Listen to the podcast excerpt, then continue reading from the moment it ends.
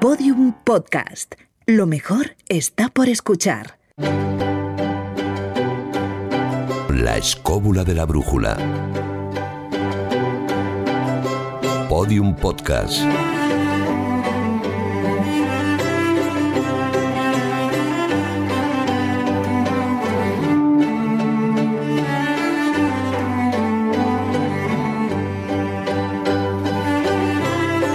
¿Habéis visto, escobuleros, estas imágenes que están circulando últimamente en redes sociales de un vestido o de unos zapatos y que hay unas personas que ven el vestido azul y blanco o dorado y rosa y cosas de estas? Pues hoy en la escóbula nos está ocurriendo una cosa parecida. Juan Ignacio, por favor, ¿puedes hablar al micrófono y saludar a los escobuleros con un discurso medianamente extendido? Pues eh, quiero felicitar a todos los escobuleros porque ya llevamos un montón de tiempo en bien. todo esto gracias a Podium Ajá. Podcast y creo que esto tiene que Vale. seguir Va- adelante. me, me vale, me vale, me vale. Dejémosla. ¿Mm? Carlos, ¿tú cómo la has escuchado? ¿Como Juan Ignacio Cuesta o como Papá Noel? Le veo mayor, distante, Sí. lento. Sí. Yo, yo es que David le oigo... y le veo que eso vosotros no. ¿No? Bueno, digo los oyentes. Los oyentes no le ven. Nuestros sí. Sí. Rojizo. Rojizo. rojizo, Naranjado. rojizo. Pareció a Trump. Eh, David, es que la comparación que hacía antes es que le escucho como si tuviera un Wallman con pocas pilas. Sí, sí, yo creo que el, el pitch, no sé qué habrá desayunado o comido, Frank, que pero seas tiene millennial, el la gente no se lo que es un raro, ¿eh? Ya, nuestros Ya, oyentes es jóvenes. verdad, los millennials no Aclara, saben lo que es eso. Eh, Jesús, perdóname, ¿qué es un Wallman? ¿Cómo se ve que no eres de nuestra generación? Sí. Pues es lo que llevábamos para hacer deporte, Ajá, ajá. O sea que una entre cosa, otras cosas. una cosa para correr. Pesaba un huevo. Vale, vale, vale. Nuestro radiocassette Ah, portátil eso y es, movible.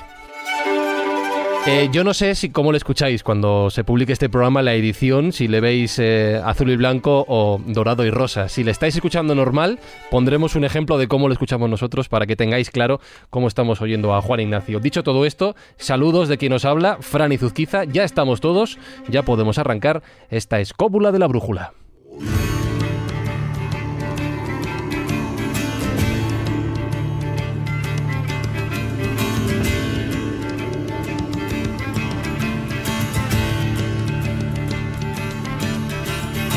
Edición de la escóbula en la que tenemos el gusto y el placer de tener no solo uno, sino dos invitados hoy para hablar de los experimentos ultra secretos que tendremos por delante en estas dos horas de programa. Por ejemplo, voy a empezar por Juan, Juan Gómez, ya le conocéis, conocéis a ambos de hecho, es periodista, es eh, investigador, es colaborador en diversos programas de radio y televisión, dirige su programa Nueva Dimensión y es autor además de un nuevo tomo, un nuevo libro llamado El experimento atómico, engaños, proyectos secretos, cobayas humanos, accidentes ocultados, editado por Guante Blanco. Juan, re bienvenido a la escóbula de la brújula, ¿cómo estás? Pues re bien hallado aquí en la escóbula, por supuesto que sí, encantado, es un placer estar, aunque sea de manera virtual, hay que decirlo, pero encantado de veros, de disfrutar de este espacio que, que es absolutamente mágico y maravilloso y que se va a llenar un poquito de esos experimentos tan extraños que tú has- que acabas de nombrar. Eso es. Eh, eh, mágic, mira, me quedo con la palabra mágico para después, luego hablaremos de ello. También hablamos hoy Mm. con, le conocéis, por supuesto, también le habéis escuchado, a Enrique Ramos, que es ingeniero de telecomunicaciones, es investigador de los fenómenos de la conciencia, es miembro del Instituto Monroe y le podéis leer y seguir en Sync Spain. Enrique, ¿cómo estás? Un placer escucharte de nuevo. Hola, Fran, muy buenas. Estoy estupendamente. Me he puesto además una camisa rojo atómico, Sí. rojo soviético. Ajá. Y os voy a contar anécdotas muy divertidas relacionadas con los, con los programas ultra secretos. Te recuerdo que la gente ve la foto, ¿eh? Sí, es verdad. Bueno, sí. na- es na- naranja, rojo atómico, Y te va a confundir conmigo y no puede ser. Sí, Más sí. bien color radiactivo. Si queréis ver la camisa de Enrique, si queréis ver a Juan Ignacio, como decía Carlos, que se parece a Trump, ya sabéis Bueno, que con la cara radioactiva. Sí, la Esa sí tienes, que... la tiene. Juan, Eso sí que sí. Es Juan Ignacio afectado por Chernóbil. Juan, Juan Ignacio, ¿está- ¿estás bien? Ya estoy preocupado, ¿estás bien? Estoy perfectamente, lo que Hay pasa una es que fuga ya no, atómica estoy, ahí. En... ya no estoy en el campo Ah. y, eh, y el La- fondo es claro, la distinto. Le sienta mal. Bueno, pero sobreviviremos a, a todo esto. Iba a decir que si queréis ver la foto de grupo, facebook.com barra la escóbula de la brújula y en Twitter arroba escobuleros. Tenemos mucho que tratar hoy, así que no quiero que tardemos más en iniciar esta edición de la escóbula dedicada a los experimentos ultra secretos. Grandes misterios de la historia en la escóbula de la brújula. Podium Podcast.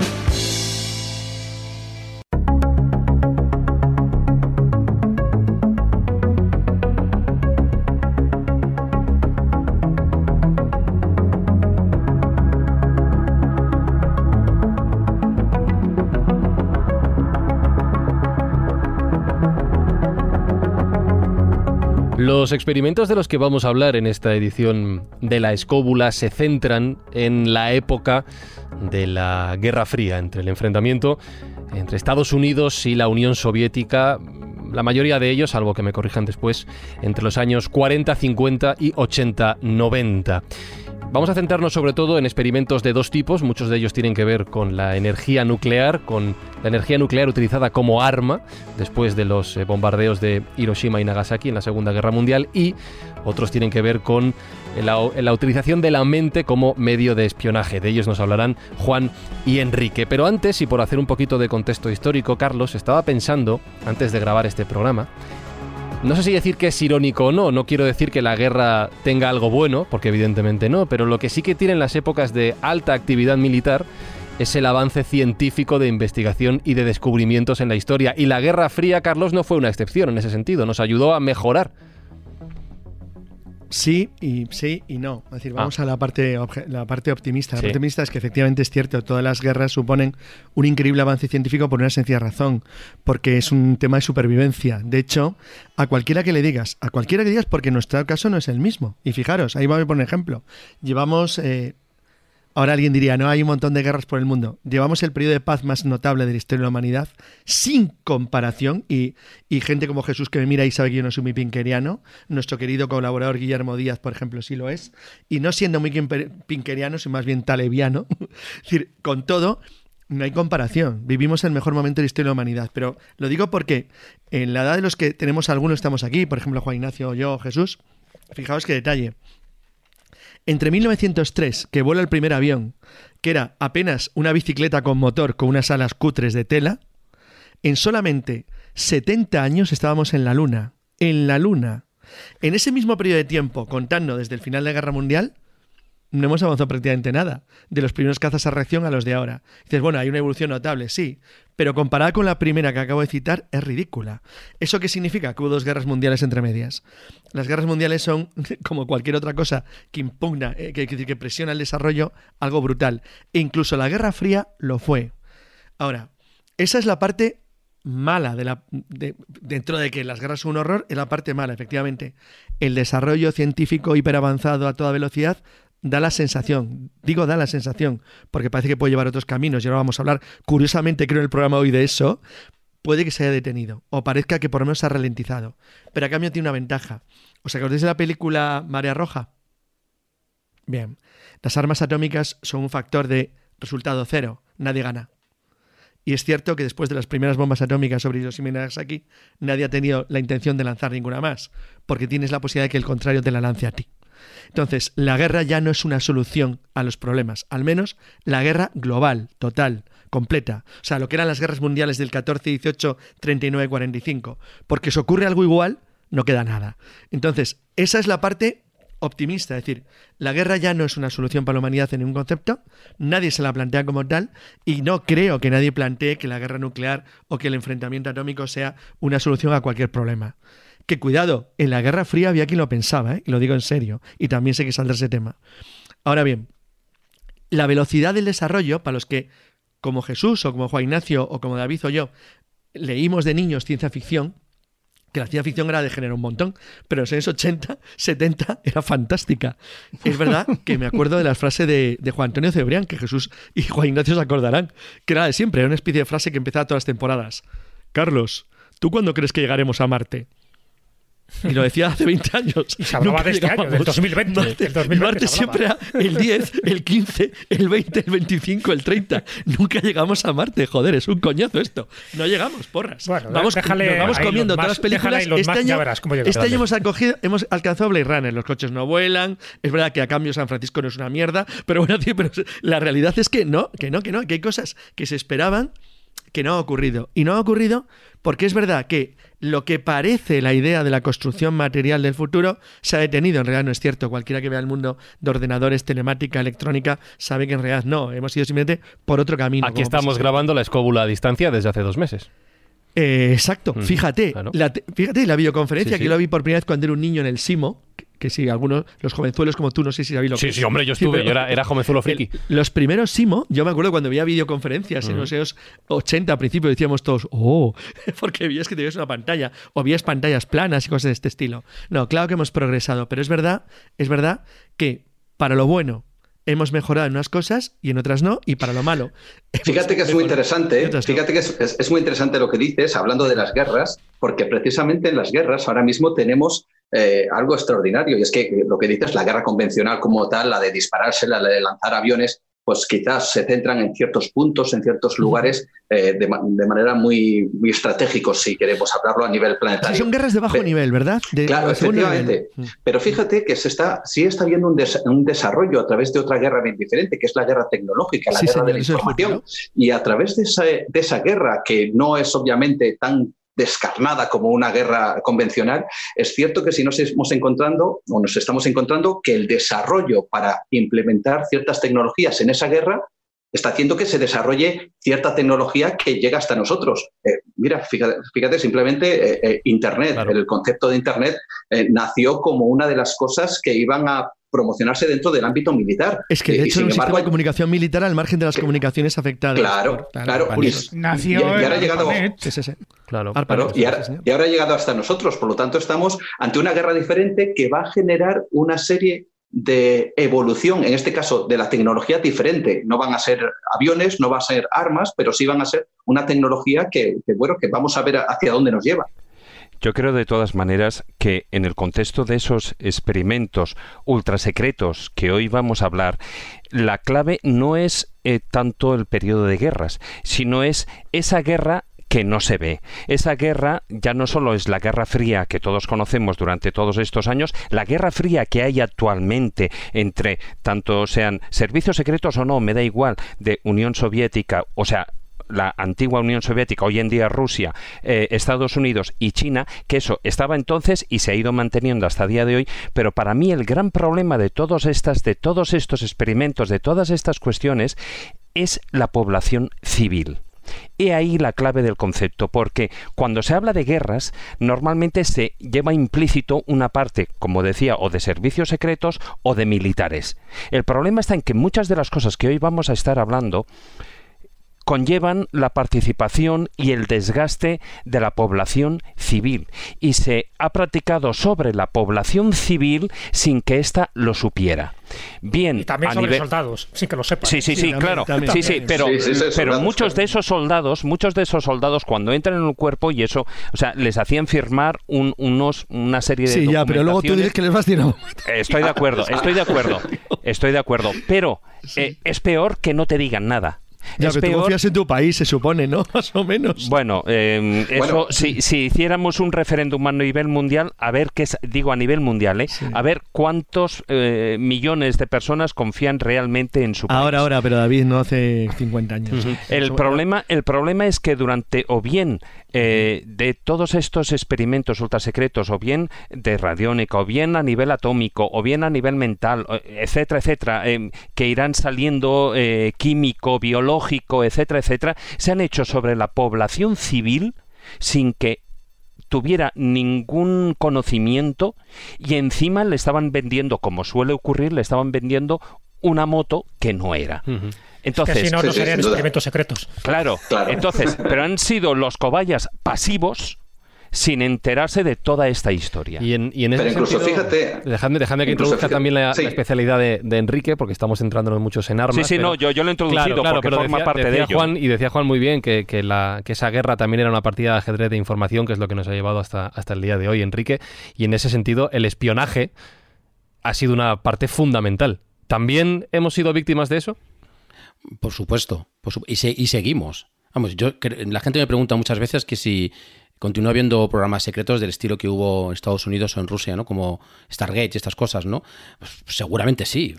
Como que seguramente sí, Seguro. segurísimo. Claro. Nos engaña Hombre, dice como- seguramente sí porque no llaman por teléfono para contárselo. Hola, soy Trump, te voy a claro, contar o sea, no puedo decir que sí, pero vamos, nuevo, entiendo, entiendo que Pues- sí. Y bueno, y por los contratos que tengo yo, me parece que Aunque sí. sea el los hay, Instituto ¿no? Monroe. Claro, claro.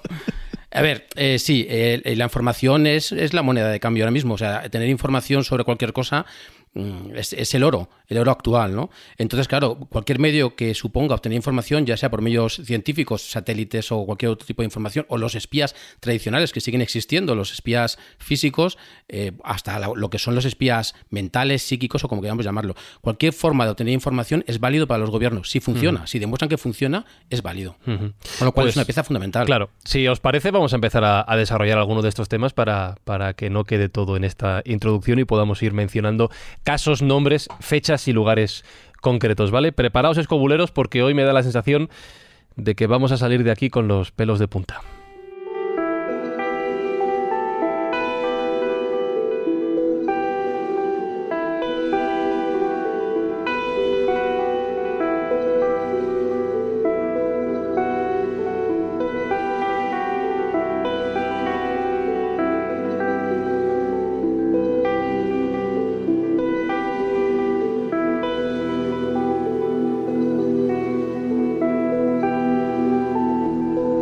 Dicho una cosa Carlos que me ha parecido muy, muy interesante y es que durante décadas se ha tenido la convicción de que la Tercera Guerra Mundial, con el elemento nuclear de por medio, iba a ser la última guerra, la que iba a destruir el planeta y todas las civilizaciones. Nadie quería esa Tercera Guerra Mundial por lo que nos podía traer a todos, a toda la humanidad en su conjunto.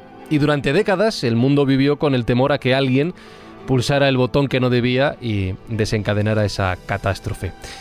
Lo cual no quiere decir, Juan, que no se hicieran estudios y experimentos más o menos públicos, más o menos secretos, sobre el efecto que la radiación nuclear tenía en las personas, sobre el efecto que un hipotético bombardeo podía tener en ciertas poblaciones.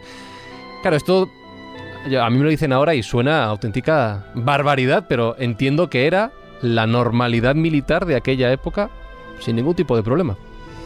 Pero sin ningún tipo de problema. Imagínate hasta tal punto que ahora, si tuviéramos que pensar en un arma totalmente destructiva como es eh, el armamento nuclear y pensáramos, por ejemplo, en eh, bueno, realizar una prueba de este, de este arma en algún lugar del mundo, seguramente se llevaría bajo el más absoluto de los secretos. Sin embargo, fíjate, porque en esa época, desde que acaba la Segunda Guerra Mundial, a partir del año 46, se inicia esa era, era nuclear, en donde eh, Estados Unidos, sobre todo, principalmente, quería dar algo así como una especie de golpe encima de la mesa para demostrar su verdadero potencial nuclear para, de alguna forma, amedrentar a los enemigos. Y, y es curioso porque precisamente fueron eh, las diferentes detonaciones que se hicieron eh, por parte de Estados Unidos que se retransmitieron, se publicitaron, incluso eh, ya no solo las que Estados Unidos realizó, por ejemplo, fuera de su territorio, sino en su propio territorio. Hablamos, por ejemplo, del desierto de Nevada, cerca de Las Vegas. Yo recuerdo cosas realmente alucinantes y asombrosas que nos llevamos las manos a la cabeza. Y es el hecho de que, por ejemplo, desde los hoteles se colocaba para los turistas una serie de horarios en donde la gente desde sus propios hoteles podía ver a una hora determinada eh, eh, una, una, bomba nuclear, el estallido de una de estas pruebas. Y además hacerlo tranquilamente mientras se tomaban una caipiriña pues en su terraza o en su en, la piscina, etcétera, etcétera. O sea, fíjate, algo alucinante. Eh, ¿Por qué se hacía esto? ¿Por qué se promocionaba? Había que pensar. Pues se promocionaba precisamente por algo claro, porque no solo se quería dar ese golpe encima de la mesa para presentar al mundo esa fuerza, ese poderío nuclear, sino que también se quería hacer ese experimento pues con todo bicho viviente que pasara por allí y contra más mejor para ver cuál era el efecto que producía la, la radiación en la gente, porque había que pensar una cosa, la energía nuclear era algo nuevo en la guerra, eh, la bomba atómica era algo nuevo y la radiación, aunque se conocía desde hace mucho tiempo, no se sabía exactamente qué efectos podía producir en un entorno de guerra. Por lo tanto, lo que se pretendía era utilizar la radiación como si fuera un soldado más. Tú imagínate en una guerra tener la posibilidad de controlar un soldado invisible, indestructible y que acabara con la vida del enemigo, además, eh, después de incluso de, de la batalla. ¿no? Pues si eso hubiera sido posible, si el control de la radiación hubiera sido posible, pues estaríamos ante el, soldado perfecto prácticamente. Y pues eso es lo que se buscaba. Y entonces se buscaba la forma, la manera en la que la radiación podía afectar al ser humano. Por eso no solo se publicitaban todas estas eh, bueno, pruebas nucleares, sino que también se utilizó a, la población, no solo de Estados Unidos, sino también de fuera de Estados Unidos, y no solo el propio Estados Unidos, también Rusia, efectivamente. Fue de juzgado, de guardia. Ahora, cuando hable Juan Ignacio, cuento una cosa. No, quería decir que incluso no solo en la Tierra, sino eh, en la Starfish Prime, por ejemplo, se hizo en el espacio. Mm. De alguna manera que lo podía ver todo el mundo prácticamente, ¿no? Eh, que son versos escritos, Juan. Sí, sí, sí, efectivamente. Es, es quizás una de las pruebas más lamentables, terribles que a día de hoy se, eh, se mantiene eh, cierto efecto en la atmósfera. Veréis, eh, casi todas las pruebas que conocemos, las imágenes que vemos. Cambió el magnetismo. Sí, cambió el, el, escudo, el campo magnético de la Tierra. Nada más y nada menos. Y nada más, efectivamente. todos sabemos que las pruebas, la mayoría de las imágenes, pues son terrestres, pueden ser submarinas, pueden ser intraterrestres por dentro y algunas atmosféricas, pero esta que se realizó eh, se hizo a 400 kilómetros a 400 kilómetros de altura, es decir, en el espacio.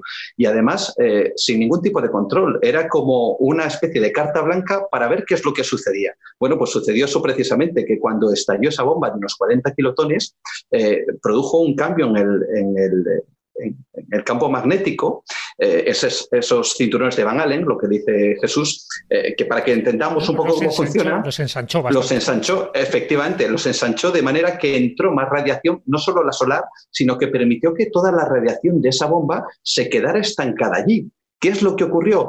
Pues se dieron cuenta que en ese momento en donde estaba en ciernes también esa carrera espacial, se dieron cuenta que habían cometido un terrible error, porque no podían eh, eh, debido a esa radiación, hacer que ninguna nave o ningún tipo de, artilugio que en ese momento pues, se pretendía enviar, como decía Carlos, a la Luna, pues pudiera salir de la Tierra. Estaba confinado porque cualquier persona, cualquier aparato que atravesara esos cinturones de Van Allen estarían afectados por la radiación solar y además por la radiación que dejó la bomba, dejando prácticamente encerrados a los habitantes de la Tierra dentro de un círculo radiactivo terrible. O sea, imagínate esa situación. Supongo que luego hablaremos, hablaréis, supongo, de, los intentos de pruebas nucleares en la Luna y cosas así. Yo quería comentar dos cosas que, han cambiado mucho, que también es verdad, porque claro, estamos hablando de un periodo muy largo, de casi, no es una broma, de casi 70 años, y eso ya es un tiempo bastante largo, es casi un siglo. A ver, hay una cosa bastante absurda y bastante delirante de lo que has comentado del, del turismo, de las explosiones nucleares. Aunque parezca una broma, hubo mucha gente en los años 40 que la postura americana después de Hiroshima y Nagasaki, sobre todo cuando empieza, sobre todo a partir del bloqueo de Berlín del 48, cuando se produce el primer gran incidente de la Guerra Fría, del comienzo de la Guerra Fría y, y para acabar en la Guerra de Corea, le supuso una especie de shock. Y es que todo el mundo es bien conocido el caso de MacArthur. MacArthur es cesado, es destituido como comandante en jefe de, de las tropas de Naciones Unidas, Estados Unidos, en Corea porque después de la ofensiva china el río Yalu, él es partidario de machacar con bombas atómicas a los chinos y punto. O sea, directamente, o sea, no tiene ninguna duda.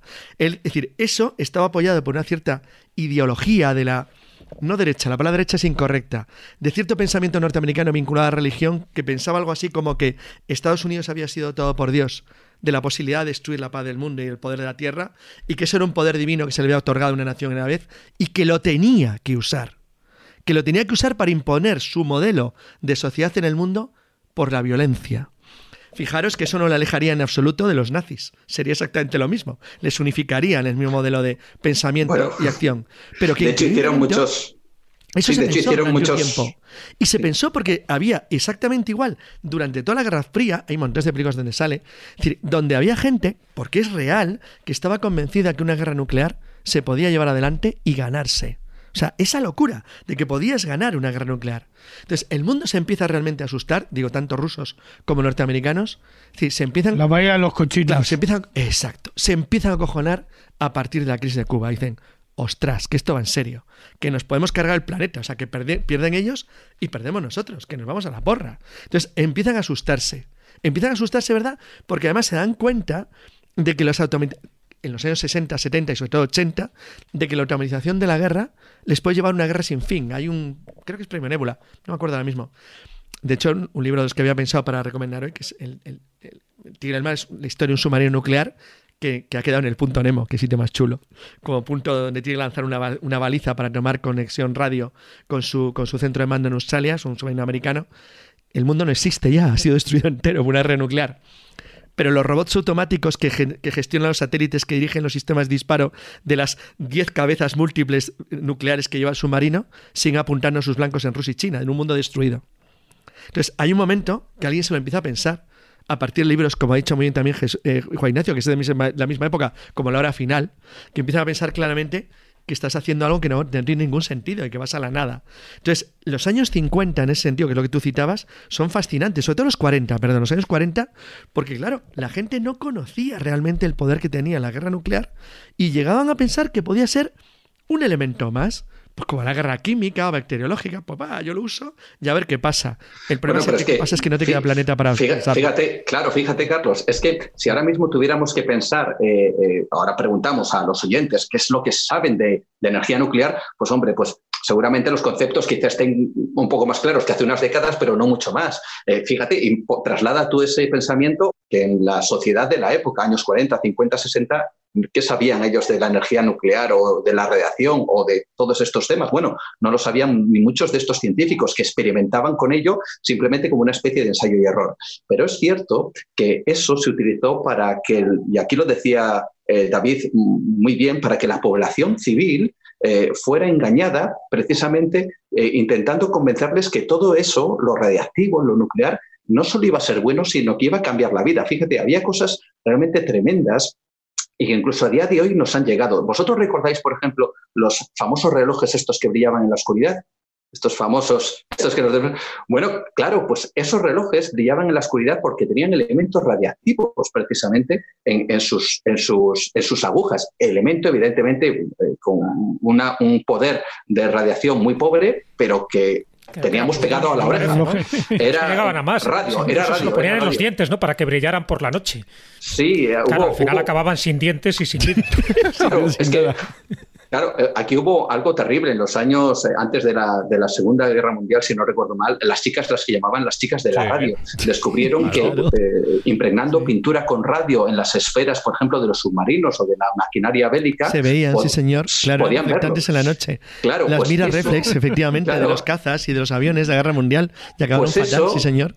Eso lo aplicaron a los relojes que hemos llevado en las muñecas o en el despertador durante todas las noches, hasta que, eh, por ejemplo, estas mujeres tristemente fallecieron porque a ellas las dijeron que no había ningún problema, que no tenían ningún tipo de riesgo. Y claro, lo que los médicos que hacían radiografías.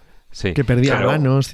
Claro, mm. Pero fijaros, aún hay más. Estáis comentando eh, que de a partir de 1945, 1945, 46, de ahí en adelante, eh, no se sabía nada exactamente todavía de lo que era todo el tema de atómico. El problema está en que en un montón de hospitales lo que se estaba haciendo desde aquella desde el año 45 eh, en las dos siguientes décadas se estaba inyectando plutonio mm, a gente civil, a lo que yo antes estaba diciendo, y, durante todo este tiempo resultó que se llevaron a cabo miles de estudios sobre radiación en humanos durante toda la Guerra Fría, pero el problema es que ya no estamos hablando que sea una cuestión de guerras entre diferentes países, no, es que precisamente tu propio gobierno en el que se supone que confías, etcétera, etcétera, están, te están utilizando como como un conejillo de indias y te están inyectando cosas en el hospital a gente civil. De esto digo, todos, eh, evidentemente todos fallecieron, pero esto a partir de, de, la, de la era Clinton empezaron, como sabrás Juan, empezaron a, empezó a salir toda la documentación eh, que, que, ha sido brutal. Ha sido brutal. Absolutamente. No solo, y fíjate, y eso en cuanto al tema de inyectar plutonio en la gente. Pero eh, si lo extrapolamos al tema de, lo que es la guerra psíquica, ahí tienes toda la parte de la meca ultra de todo el proyecto que estaban mm. realizando los servicios secretos, en los que eh, lo que se hacían era em, tratar en los propios civiles, ya no estamos hablando de militares ni extranjeros, los propios civiles del país, en este caso de Estados Unidos o incluso de Canadá, se estaba utilizando, se estaba, eh, se estaba friendo directamente el cerebro de los civiles para hacer pruebas. Y eso Enrique lo sabe de eso. Civiles obligados, además. ¿eh? Exacto, sí, sí, no, obligados y muchos de ellos sin saberlo. Sin, saberlo. Sin saberlo. Bueno, la inmensa mayoría sin saberlo porque muchísimos estaban recibiendo trazadores simplemente para hacer una radiografía ¿eh? que estaban cargadas de isótopos radioactivos. O sea, es que es que no hacía falta ni siquiera mm, decirle a la gente nada, simplemente se le colocaba un contraste y bueno, hacía la radiografía y ya lo tenías a, un tío infectado. En Estados Unidos esto fue tremendo, lo decía David, eh, cuando sale Bill Clinton a pedir disculpas por todos esos experimentos que realizó eh, su propio gobierno contra o el propio gobierno contra su propia población. Eh, experimentos eh, radiactivos, fijaos bien, se inyectaba plutonio efectivamente, pero se, inyectaba el plutonio a embarazadas. Por ejemplo, se utilizaron presos, sobre todo eh, presos de, la prisión de Utah, a los cuales por dos dólares o tres dólares o por un poco de tabaco más de la cuenta que tenían, pues simplemente eh, ellos tenían que firmar un papel como que consentían entrar en un experimento, pero jamás se les dijo qué clase de experimento. Y fijaos, esto es tremendo y terrible y es lo que tú decías, Francisco, que esto pone los pelos de punta. A estos eh, presos les eh, extraían la sangre, esa sangre era irradiada y luego se la volvían otra vez a inyectar para ver qué es lo que ocurría. Realmente terrible, pero fíjate, quizá uno de esos experimentos que yo, desde luego, estoy totalmente desconcertado, fue un proyecto un proyecto de esos ultrasecretos, llamado Proyecto Sunshine, que lo realizó un señor llamado William S. Levy, al cual... ¿no? Sí, efectivamente, al cual, por cierto, luego le dieron tiempo más tarde el premio Nobel de Física por haber descubierto el famoso, sí, sí, por haber descubierto el famoso carbono 14, este que conocemos todos y que siempre sale en las conversaciones con las dataciones. Bueno, pues este hombre, junto con su mujer, lo que decidió fue pedir a todos los hospitales que fuera posible que eh, tomaran eh, bebés, bebés aparentemente muertos para hacer eh, experimentos radiactivos con ellos, con su tejido.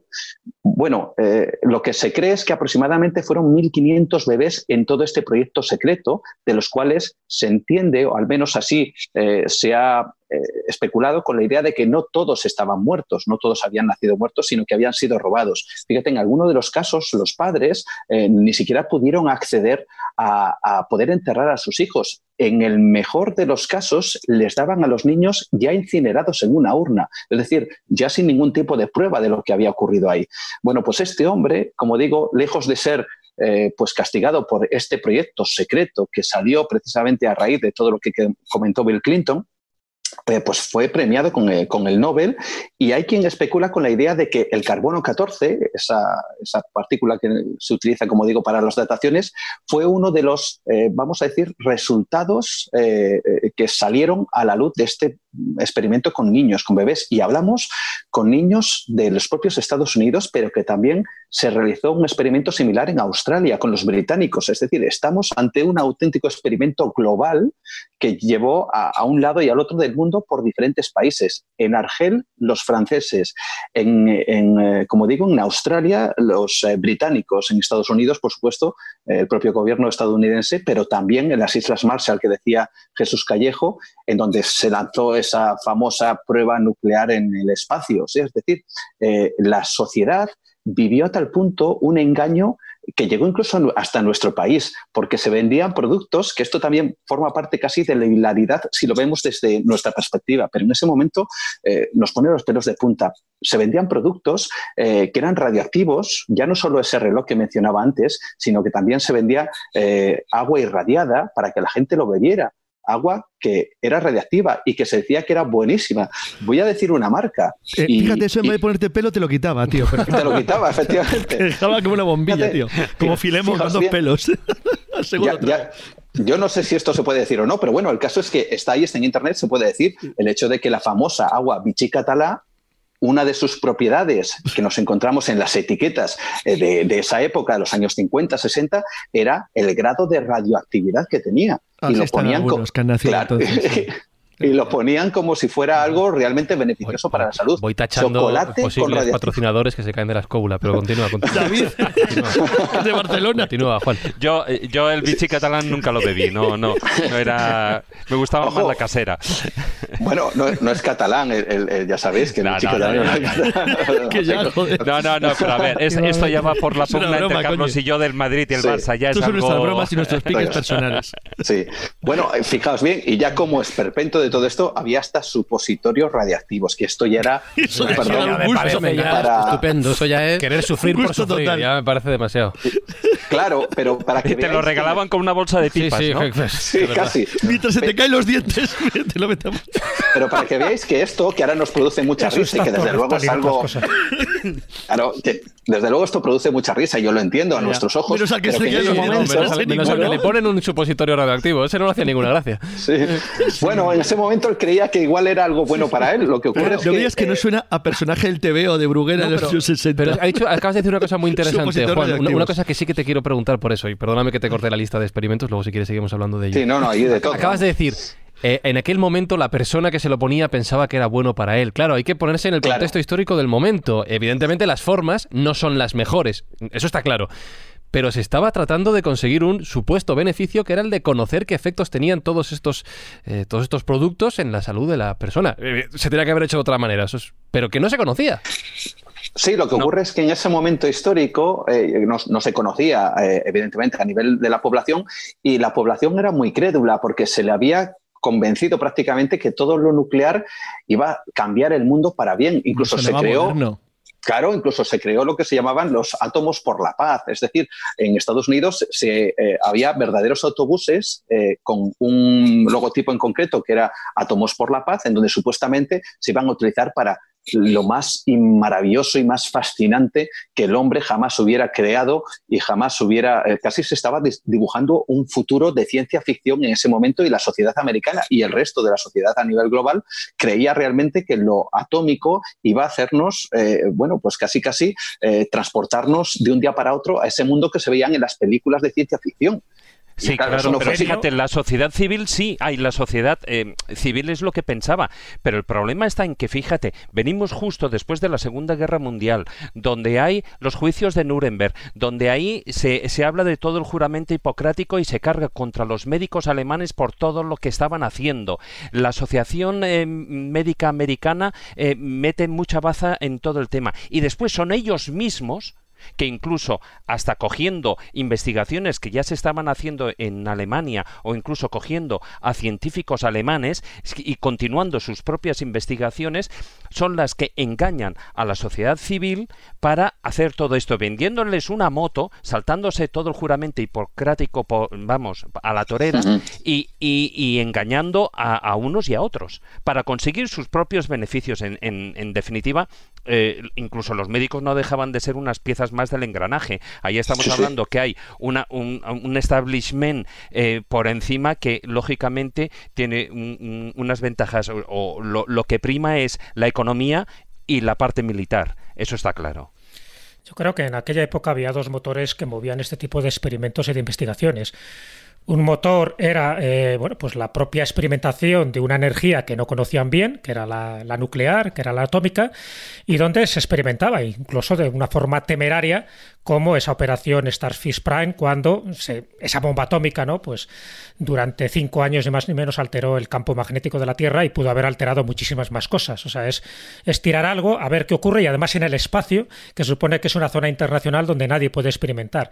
Por otra parte, yo creo que había también eso, mucha ignorancia, pero también mucha prepotencia. Eh, acordaros, y esto ya se ha dicho, que no hay país prácticamente que se sustraiga de este tipo de experimentos. ¿eh? Experimentos nucleares, experimentos genéticos, experimentos con la Incluso humana. España.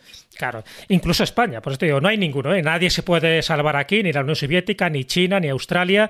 Eh, el Reino Unido, por supuesto, ha hecho auténticas barbaridades, pero parece que siempre queda circunscrito a Estados Unidos y lo que era antes la Unión Soviética o lo que era Rusia. O sea, todo el mundo intentaba hacer dos cosas, que era, por una parte, experimentar. ¿Con qué experimentas? Pues con la gente que tienes más cercana, que son con tu población civil y también con tus militares.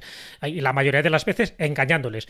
Pero otras veces lo que se hacía era esa especie de juego a ser dioses, ¿no? Dice, a ver, yo tengo un tipo de tecnología que no la tienen los demás y yo quiero dar un golpe en la mesa y saber que yo voy a marcar un antes y un después eh, en el campo tecnológico, en el campo militar o en el campo de la medicina, porque muchas veces estas cosas se hacen en medicina.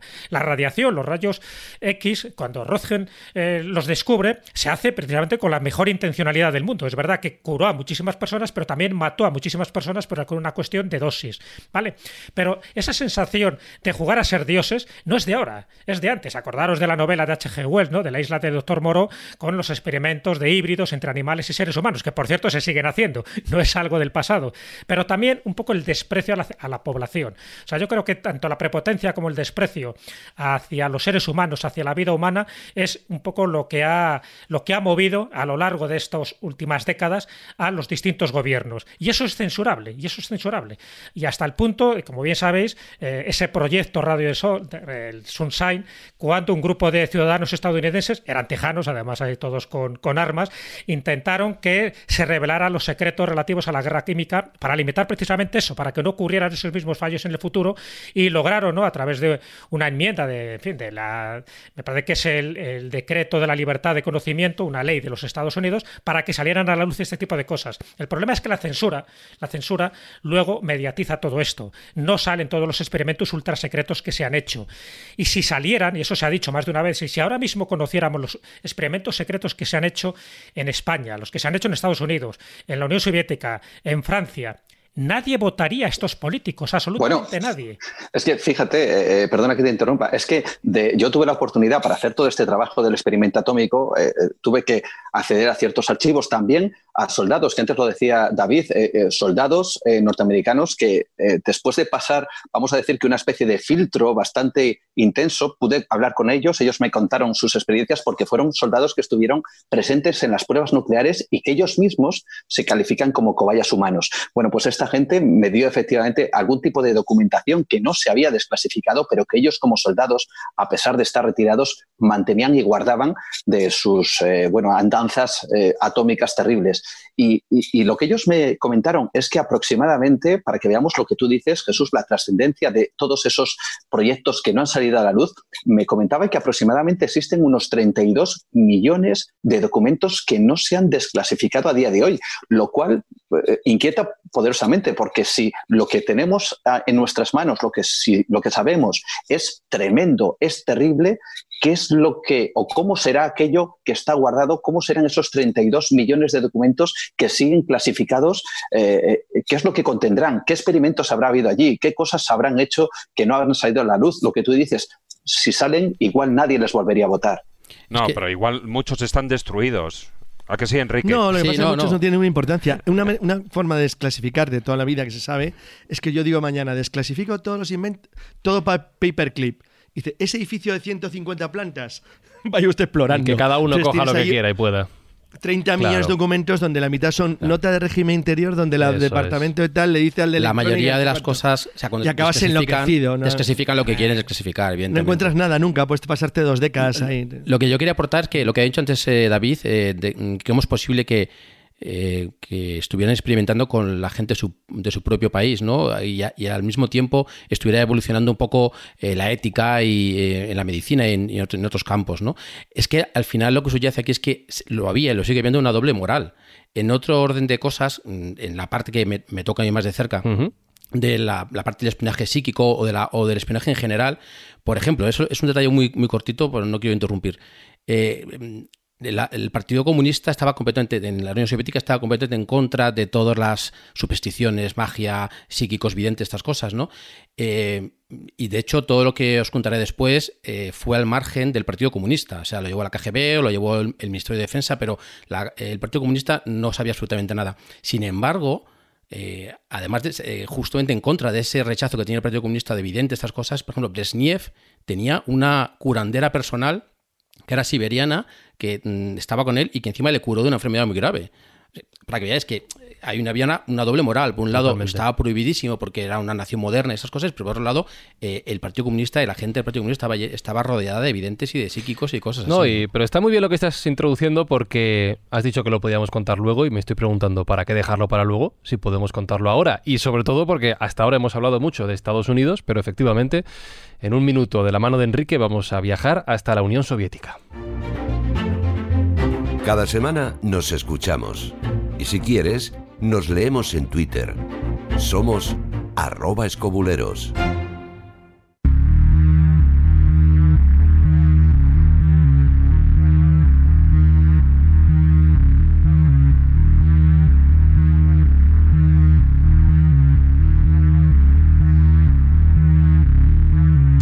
Parece mentira, han pasado ya pues casi 100 programas que entre vacaciones y unas cosas y otras van a ser casi dos años, si no cuento mal, desde que Enrique Ramos nos habló del proyecto Stargate en el programa 259 de la Escóbula de la Brújula titulado Espías Psíquicos. Os lo recuerdo, escobuleros, porque ahí tenéis pues a modo de grandísima introducción, el elemento con el que vamos a comparar algunos de los temas de los que vamos a hablar ahora. En ese programa, Enrique nos desarrollaba el concepto de la visión remota, que ahora supongo que recordará, y como digo, ese proyecto Stargate de espionaje por parte de Estados Unidos hacia en aquel momento la Unión Soviética y el resto de los rivales.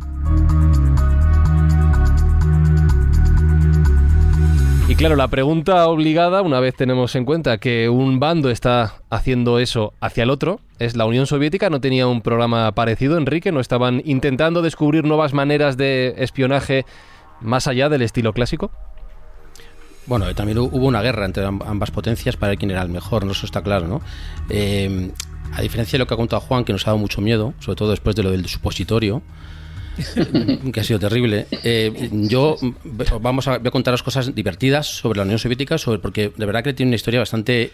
cosas divertidas sobre la Unión Soviética. Tiene sí, sí, sí, vais a ver, vais a ver. Es que, sobre Stalin, es que sinceramente no sé, no sé, por dónde, no sé por dónde empezar. O sea, no sé por dónde En los rusos tampoco. desde luego.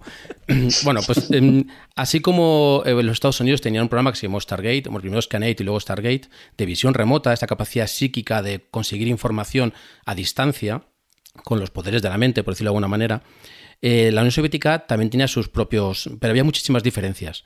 La Unión Soviética era una potencia bueno, era una nación que tenía unas, unas bases muy materialistas y, tenía que basarse siempre en la ciencia. Entonces mezclaba un poco ciencia con parapsicología, con videntes, ese tipo de cosas. Además tenía una tradición muy larga del chamanismo siberiano que estaba muy, estaba muy anclado todavía en la sociedad rusa, ¿no? Y eso pues hacía que fuese muy diferente de los planes que tienen en Rusia o en la Unión Soviética que en Estados Unidos. Pero ellos tenían, evidentemente, una, serie de programas. Lo que ocurre es que la diferencia, como he dicho antes, que así como en Estados Unidos todo estaba bajo el paraguas del gobierno y que había financiación estatal, en la Unión Soviética no. Ahí eran videntes sueltos que utilizaba la KGB o, bien el ejército, pero todo eh, de forma secreta sin que lo supiera en ningún caso el Partido Comunista, porque como digo, mm, estaba absolutamente prohibido hacer caso a ese tipo de supersticiones, aunque luego cada uno en privado hacía lo que le daba la gana. Entonces, como no sé por dónde empezar, porque quiero que nos divirtamos un poco, hay un montón de anécdotas. Eh, os quería contar, por ejemplo, lo que ocurrió con uno de los más destacados mm, generales de la guerra psíquica en Rusia, el general Ratnikov, que digo que es divertido porque estuvo siempre al cargo de Stalin, digo Stalin, perdón, de Yeltsin, de Boris Yeltsin, ¿no? que sabéis que tenía un poquito de, algunos problemas con el agua con misterio. Y de ahí viene todo el problema. Eh, el general Ratnikov fue el primero que pudo abrir un... trabajaba para la KGB hablamos de los años 90, principios de los 90, y empezó, eh, abrió un programa, bueno, un programa, un departamento para psicología dentro de la KGB, para, un poco para hacer un poco la competencia también en los Estados Unidos. Pero el objetivo de Ratnikov y de su departamento no era tanto espiar a Estados Unidos y obtener información, sino proteger a los políticos rusos o soviéticos de los ataques psíquicos o psicotrónicos que teóricamente está haciendo Estados Unidos contra ellos. Era como crear una especie de departamento mm, de un escudo psíquico, ¿no? Entonces, bueno, como un paréntesis. ¿Cuáles son las armas psicotrónicas para que los oyentes sepan un poco por dónde van los tiros, nunca mejor dicho? Bueno, eh, esas son las cosas que diferencian a la URSS de, la, de Estados Unidos. La URSS sí que dio bastante más importancia a lo que llamaban las armas psicotrónicas, que en definitiva eran aparatos físicos, eh, pequeños generadores, pequeños hardware, que teóricamente emitían una serie de ondas o energías con la intención de influir en el comportamiento de los enemigos, de políticos, especialmente eh, políticos estadounidenses o hombres de negocios estadounidenses, para provocarles, pues, desde cefaleas a vómitos o incluso inducirles al suicidio. Esto desde el punto de vista teórico. Pero al final eran pequeños generadores que los revestían con carcasas gigantescas. Todos tenemos las imágenes de las armas psicotrónicas que son gigantes y estaban vacías. Las tenían que poner así porque era la única forma de compaginar, como digo, ese materialismo soviético con todas estas cosas mm, tan esotéricas. Entonces eran pequeños aparatitos que no tenían ningún tipo de, influencia y los revestían con grandes carcasas y entonces estaban vacíos. Madre mía. No había absolutamente nada. Entonces, esa sí que le dio mucha importancia. De hecho, se hizo una, una convención mm, internacional de la, de la, órbita soviética en Praga en los años 70 de armas psicotrónicas, ¿no? Y le dieron bastante importancia, pero todo eso estaba en secreto y el Partido Comunista nunca supo absolutamente nada. ¿no? Pues como decía, el general Ratnikov estuvo al cargo eh, de la defensa psíquica y en general la defensa personal de Boris Yeltsin. De hecho, estuvo con él eh, durante el golpe de Estado que dio, infructuoso, en, el año 91, creo, en agosto del 91, contra Gorbachev, que se, encadenó ahí al, Parlamento y estuvo Ratnikov con él. ¿no? Eh, Boris Yeltsin tuvo, protagonizó un montón de, anécdotas con los servicios secretos psíquicos. ¿no? en uno de ellos, por ejemplo, en el año 92 había un conflicto, ya estamos hablando cuando la Unión Soviética se había disuelto, Rusia era un país independiente y Boris Yeltsin era el presidente. Yeltsin, eh, bueno, sabía de un conflicto que había en Azerbaiyán, Azerbaiyán y Armenia, que eran dos repúblicas soviéticas, estaban, tienen un conflicto territorial, porque hay un territorio dentro de Azerbaiyán que es de mayoría armenia. Entonces estaban un poco a la gresca y había bastante tensión. Entonces resulta que, bueno, Yeltsin, que se creyó un pacificador, ¿no? Y tenía un poco, mm, pues una idea de sí mismo un poco exagerada, decidió que quería ir a Azerbaiyán a dar un meeting y, bueno, y pacificar. Es decir, yo mi sola presencia va a pacificar el conflicto. Entonces, Ratnikov y su departamento psíquico de videntes vieron que si Yeltsin iba a dar el meeting a Azerbaiyán, se iba a montar una muy gorda, iba a provocar una guerra. Entonces, los servicios secretos, para que veamos cómo en Rusia sí que los servicios secretos psíquicos sí que influyeron mucho en la política internacional, cosa que no ocurrió en los Estados Unidos, que no tuvo apenas tanta influencia. ¿no? En, Rusia sí, hubo muchísima influencia. Bueno, pues le dijeron que no fuera. Entonces le dijeron al Yeltsin que por favor que no fuera allí, no por el tema psíquico, porque no se lo podían contar, pero que por temas de seguridad que no podía ir a Azerbaiyán. Yeltsin dijo que de ninguna manera, que él era Yeltsin y que además el presidente de Azerbaiyán le había preparado un fiestón y luego quería dar el meeting. Entonces, bueno, él quería la fiesta y se fue, se fue a Azerbaiyán. Entonces, estando en Azerbaiyán, eh, le dijo el presidente de Azerbaiyán que por favor que desistiera. El problema es que Yeltsin en la fiesta se emborrachó, se vio una menopea. Qué raro, qué poco me encaja en Boris Yeltsin y lo que hemos oído de él. y en Rusia es algo extraño. No podías esperarte esto. general encargado de, encargado de su seguridad, ha declarado que estaba muy borracho en la fiesta, y el presidente de, Azerbaiyán le dijo, por favor, no des el mitin. y Yeltsin dijo, ¿de qué voy a dejar yo de dar el mitin, por favor? ¿De qué voy a dejar yo de dar la nota? que muy bien, que peor todavía. Randikov, el general Randikov, que fue testigo de que Yeltsin, borracho perdido, le dio un empujón al presidente de Azerbaiyán, le tiró al suelo, le dijo, y ahora tú no vas a venir conmigo al mitin. Pues, o sea, se lo dijo al presidente del país en el que estaba. O sea, y ahora te voy a presentar a mi prima. No, no, dice que encima que voy a, llamar a mi amigo, el presidente de Kazajstán, para que me acompañen. no pudieron hacer nada. Se fue al mitin muy borracho. Empezó en una ciudad que se llama eh, Nogorov, me parece que se llamaba, en Azerbaiyán. Dio un mitin en plan, pues eso, imaginaros pues, con el agua con misterio, pues el amor, la paz mundial, pues eso, la exaltación de la amistad, ¿no? Que dar alcohol. Y fue tan ridículo, dice Randikov, que las eh, masas febriles eh, armenias que estaban en ese territorio que teóricamente es de Azerbaiyán, pero que es de mayoría étnica armenia, entraron en cólera porque era tan ridículo que empezaron a tirarle mm, cebollas, calabacines, coles a, Boris Yeltsin, que estaba borracho que se caía al suelo. Le tuvieron que sacar corriendo los sitios de seguridad, llevárselo a una ciudad cercana, meterlo en una casa para cuando se calmara la multitud volver al meeting, pero fue imposible porque mm, se quedó dormido durante 14 horas de la menopía que tenía. ¿no? Entonces, ese es un caso en el que mm, estuvieron a punto de cambiar un, acto de política exterior simplemente por la información, exclusivamente por la información de los videntes psíquicos estaban al cargo de Ratnikov, ¿no? Pero si me dejáis os cuento la más divertida que es la que protagonizó con Bush, también con los servicios secretos psíquicos, ¿no? Esto fue, si, Carlos sabrá, eh, que me corrija si no si me equivoco, el, el día 3 de enero creo que fue del año 93 se firmó un tratado entre Bush, entre Estados Unidos y, Rusia de desarme, de bueno, reducción de armamento. ¿no? sale de solución de armas estratégicas. Correcto, correcto. Eh, bueno, pues estaba previsto para el 3 de enero. Entonces, estamos hablando de, vamos a retroceder unos cuantos días atrás, eh, a finales de diciembre. Bush iba a volar a Sochi Sochi es una ciudad que está en el Mar Negro, es como marinador, ciudad de vacaciones, es como pues, tiene un clima mediterráneo. Un más cutre, pero bueno. más cutre, pero bueno, tiene un clima mediterráneo dentro de lo que es Rusia, ¿no? Es, está es, con Georgia, pero es de Rusia. Esto que se está poniendo bonito, ¿va a haber alcohol también en esta anécdota? Sí, sí, sí, siempre hay alcohol. Puedo contar 50 anécdotas de Yeltsin entre con psíquicos y con alcohol. Adelante. Esta es más rápida. Bueno, resulta que tenía que ir a Sochi, Sochi era la reunión y iban a firmar el tratado. Eh, mm, de repente también los psíquicos de Ratnikov le dijeron que no fueran a Sochi porque si se firmaba en Sochi iba a haber un problema muy gordo y no se iba a firmar. Ratnikov, como digo, que aquí en la Unión Soviética, en Rusia en este caso, sí que se hacía caso a los psíquicos y los videntes y cambiaban política internacional, política exterior y política interior también, le dije, dijeron, bueno, pues vamos a ver, vamos a avisar a Yeltsin para decir que cambiamos el lugar y que en vez de Sochi lo hagamos en Moscú. Pero ¿qué pasó? Que cuando fueron a hablar con Yeltsin, estaba borracho perdido, otra vez porque decía que le dejaran en paz, decía que le dejaran en paz porque estaba celebrando el año nuevo. Estamos hablando que eso fue el día 29 de diciembre. Y estaba celebrando el fin de año. estaba calentando, claro.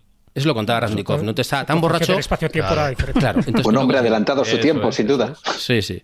Entonces le dijeron que, no, bueno, no podía. Entonces ¿qué dijo Ratnikov, bueno, como los psíquicos insisten en que puede ser un desastre si lo hacemos en Sochi en lugar de Moscú, Vamos a hablar con los servicios secretos también de que tienen sus contactos ¿no? de Estados Unidos y decir que mm, vamos a, contar una, bola, ¿no? una historia. Le dijeron que, eh, mira, eh, no puede aterrizar el señor Bush en Sochi porque hay unas placas de hielo así de grandes y no se puede aterrizar, es un peligro para el señor Bush.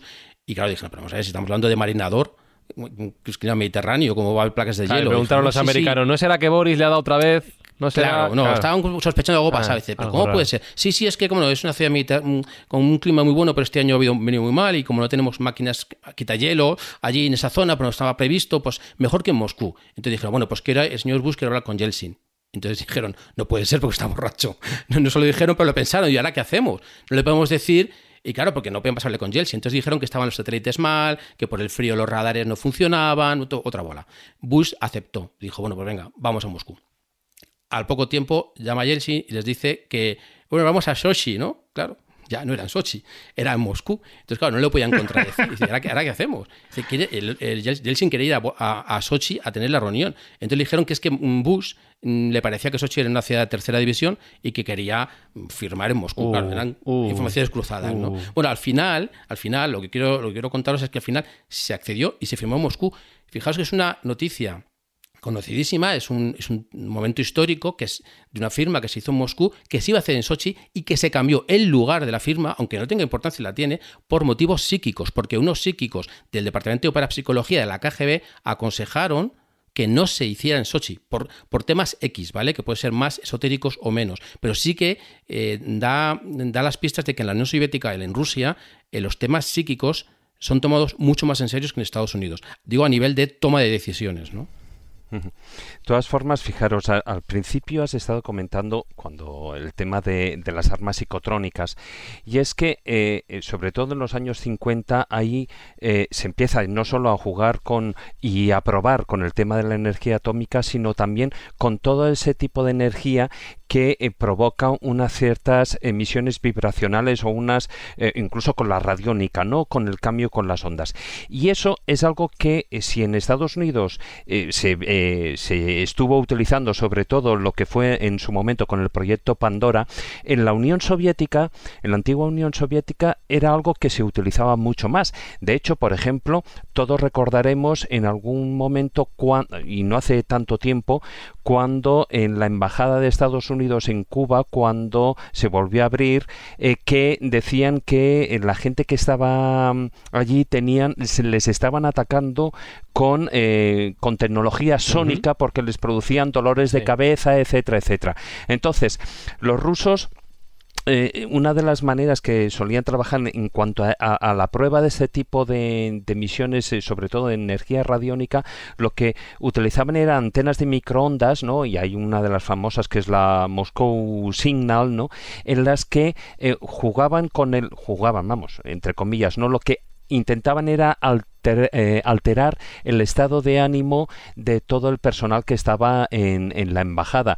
Y no solo con el tema em, de... También les provocaban crisis epilépticas. Ahí incluso hay un momento en las investigaciones, no recuerdo qué época, pero que ya utilizaban eh, con ondas de 95 gigahercios, lo que decían que les provocaban incluso que eh, la sensación de quemaduras dérmicas en la propia piel y que tenía un alcance de unos 300 metros. Entonces, Rusia sí que a, ese tipo, digamos, de experimentos eh, sobre todo a nivel psicotrónico, jugaban un poquitín eh, mezclando la parte psicológica con la parte tecnológica. De, hecho, de hecho los, en, un viaje que hizo Yeltsin a los Estados Unidos, al contrario, eh, fue con el primer, su primer ministro, que, que se llama Skokov, y en una reunión con un hombre de negocios mm, de Estados Unidos que pensaban o creían los servicios secretos eh, rusos que era una persona que estaba relacionada con la CIA, dicen los, servicios secretos rusos que Skokov fue atacado por armas psicotrónicas de los norteamericanos porque se empezó a sentir muy mal durante la reunión. Entonces, ellos desde su perspectiva, desde su posición en Moscú, hicieron una especie de contraataque con sus armas psicotrónicas también para, no para atacar, sino para por lo menos compensar ese ataque que estaba recibiendo Skokov mm, de parte de los norteamericanos, ¿no? Que sí, o sea, esto sí que es real, ¿no? Otra cosa es que las armas psicotrónicas a ver, es desde mi punto de vista. Yo me dedico a cosas que son un poco, están en la frontera de la ciencia, ¿no? Pero sí que eran un poco un truño. O sea, eran, es que eran, eran, eran es que eran una. Mucha, carcasa, ¿verdad? Era una carcasa, una bobina, no sé qué. Y además jugaban, ¿sabéis? Jugaban con, con el concepto de simpatía, que es algo antiquísimo de la magia, ¿no? La magia simpática, que es decir, para, para lanzar, por ejemplo, armas psicotrónicas, ondas psicotrónicas, no sé quién, contra mm, Skokov, lo que hacían es meter en esa carcasa gigante que tenía una bobinita una foto Skokov para lanzarle, es decir, a través de la foto o un, un objeto personal o un trozo, un poco de cabello. Es decir, era un poco truño. Ya, con perdón. de todas maneras, así como en Estados Unidos eh, estaban utilizando todo el tema que tú conoces también de, del proyecto Stargate, etcétera, en esta, en la Unión Soviética ahí estaban lo que eran lo que llamaban la fábrica de psíquicos, ¿no? Y ahí hay un, un proyecto, una unidad militar que conoces, eh, ¿qué tal? Que es la 10.003, ¿no? La, la llamaron las la mil y tres noches. Mil y tres noches, sí. Sí, 10003, exactamente. Ese es el programa, bueno, la unidad más parecida a Stargate en la Unión Soviética, en Rusia, con respecto a ellos lo lleva el general Alexei Sabin. ya fue, en la perestroika eso. Ya fue, ya fue en los años 90, sí, señor. Y eso fue, eh, fue lo más parecido. Lo es que era muy distinto a, a lo que eran los norteamericanos, ¿no? No, tenía tanto que ver, porque, fíjate, la diferencia principal es que los norteamericanos en visión remota eran como oficinistas, estaban en el laboratorio en la oficina, en su silla y veían cosas, tal. Estos no eran militares que iban a la guerra, de hecho, tuvieron mucha importancia en la guerra de Chechenia, que fue entre el 94 y el 96, me parece que fue. Bueno, pues ahí tuvieron mucha importancia los militares psíquicos. O sea, la diferencia es que ellos sí que combatían y además tenían encargado ir a la guerra eh, para detectar o localizar con la mente dónde estaba el enemigo. Y además eran los encargados, esto es muy curioso, eran los encargados, los directores de los interrogatorios, porque teóricamente desde su capacidad psíquica eran capaces de actuar como detectores de mentira, ¿no? Decir si el interrogado estaba mintiendo o no, ¿no? Entonces la diferencia entre el Stargate... una comparación, uno latizaba y otro intentaba interpretar. uno le daba cera, uno le daba cera y otro pulía con, mentalmente, ¿no? Pero sí, pero tuvieron una importancia eh, y eran, eran, eran personas que eran militares que, combatían. Y Oye, me ha gustado le dar cera por ir cera. Sí, sí. es un buen ejemplo. Oye, qué curioso eso que comentas precisamente de esto de las armas, eh, ¿cómo las has llamado? Psicotrónicas. Psicotrónicas. Psicotrónicas. El truño. Es curioso porque. El truño, ¿no? Pero, pero es curioso que quizá tenga cierta base. Yo no sé si en esa frontera de la ciencia que comentabas, Enrique, porque eh, ya sabes que en España, por ejemplo, existen los llamados edificios enfermos que producen Claro, eh, quizás sea otra cosa, ¿no? Pero tiene algo que ver con eso, por ejemplo, el hecho de, que ciertas, yo no sé si eh, elementos eh, de electrónicos o magnéticos que parece que impregnan el ambiente generan una serie de, sobre todo a las mujeres, algo muy, muy raro que se llama lipoatrofia sí, semicircular. yo eso lo he presenciado en la oficina donde trabajaba yo. Fíjate, ese, efecto real. Y que no saben exactamente por qué se produce, ¿no? ¿En qué consiste eso? Que me habéis dejado loco con el palabra. Pues es, eh, algunos, cuando, cuando en algunos edificios las tomas a tierra no están bien hechas, se producen una serie de campos electromagnéticos y en la, eh, suele ocurrir que en las mesas, los escritorios de las oficinas, eh, y se afecta más a las mujeres que a los hombres, el borde de la mesa incide sobre las pantorrillas y les crea como una especie de oquedad como un hueco en el músculo, como que lo deshace o algo así. Pero eso yo lo he visto con mis la Grasa. ¿eh? Sí, en la grasa la deshace y les hace un hueco y es por porque no está bien, no hay una toma tierra buena, entonces se produce un campo electromagnético que les afecta. Pero eso es contaminación electromagnética, que eso es evidentísimo que existe y que es perjudicial, ¿no? Pero es otro tema distinto a poner una foto en una caja de 4 metros mm, eh, cúbicos y con una bobina. Eh, estabas explicando lo de las pantorrillas y Juan Ignacio ha levantado la mano. ¿A ti te ha ocurrido esto? Sí, vamos. Yo, como Carlos sabe, he estado treinta y tantos años en los servicios centrales del INEM y vamos a hoy día el SEPE en Madrid y entonces para compensar la maldad del edificio, lo que se hizo, un edificio siniestro, efectivamente, lo que hizo fue hacer una especie de jardín tropical en el centro, en el que estaba continuamente cayendo agua, donde se ponían loros y se ponía de todo, ¿eh? para contrarrestar la, la, malignidad del edificio, por decirlo de alguna manera, ¿no? no, pues es la teoría, la teoría que has estado allí, Carlos, malditos, lo has, visto, ¿no? La Moncloa, por ejemplo, sitios son siniestros, que están mal hechos desde el principio, desde hace 200 años. Bueno, ya, sabes que el gran edificio mal... Impregnan todo, estoy de acuerdo. El gran edificio maldito de España, pero razones físicas es el monasterio del Escorial. Pero esa es la parte, razón yo no estoy de acuerdo que sea negativo. Muy lógica. Que esto, nos estamos desviando los cuatro estamos desviando un poco el tema. Lo que dice, lo que dice nos dice nuestro invitado es más, más científico, que no, está más como comprobado, ¿no? Una cosilla antes de que cambiamos de tema porque sí que tiene mucha relación. Estamos hablando de geobiología. Sí que hay mucha relación porque os acordáis que muchos informes supuestamente científicos estaban hablando de las bondades de las torres de alta tensión colocadas cerca de casas, cerca de urbanizaciones, donde luego se demostró que generaban muchos cánceres, muchas leucemias.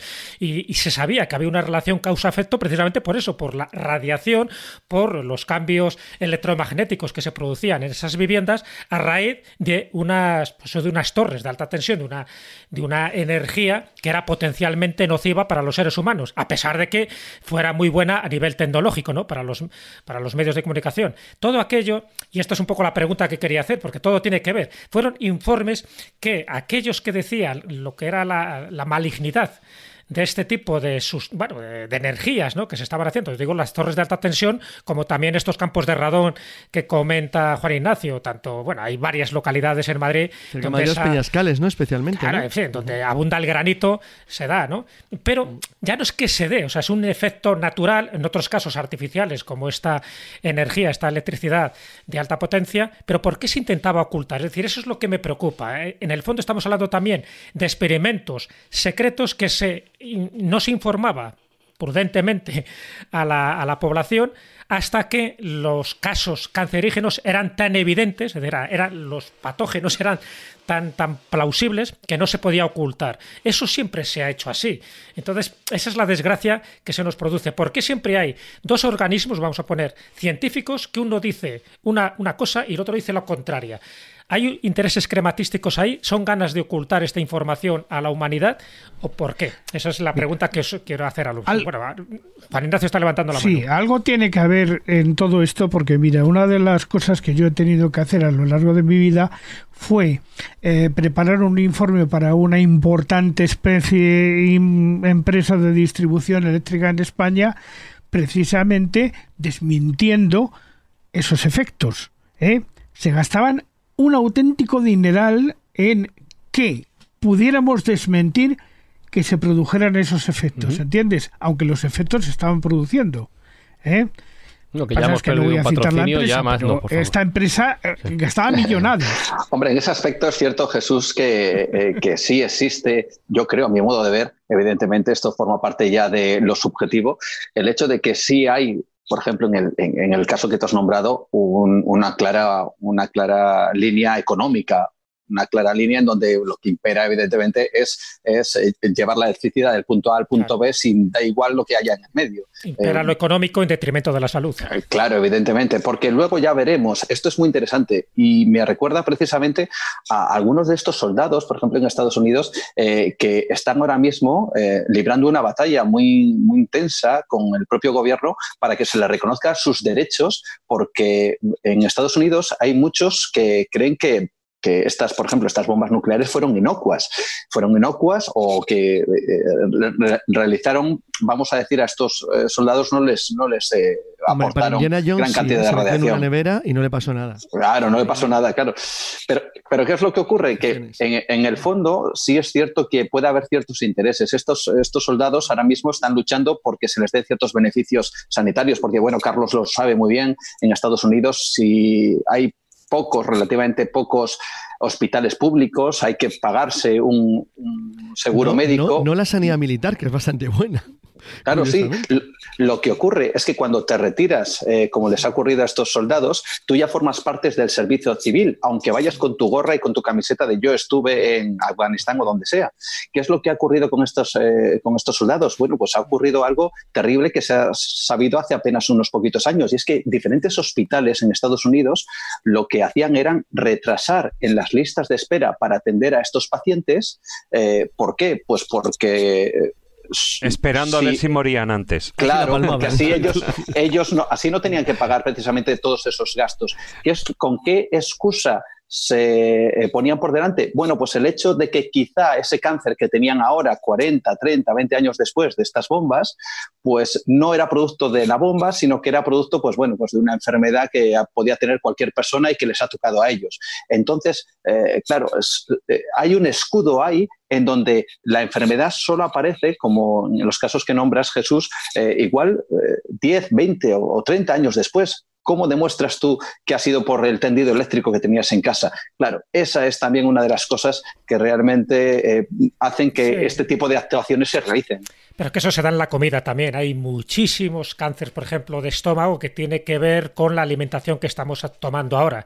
Pero una alimentación nociva, patógena, que muchas empresas lo saben adrede, pero como saben que se va a manifestar la enfermedad dentro de 15 o 20 años, luego tú relacionas la causa con ese efecto, a sabiendas de que nos estamos enfermando por lo que estamos comiendo, aparte por lo que estamos respirando. Ya no hablemos de la contaminación.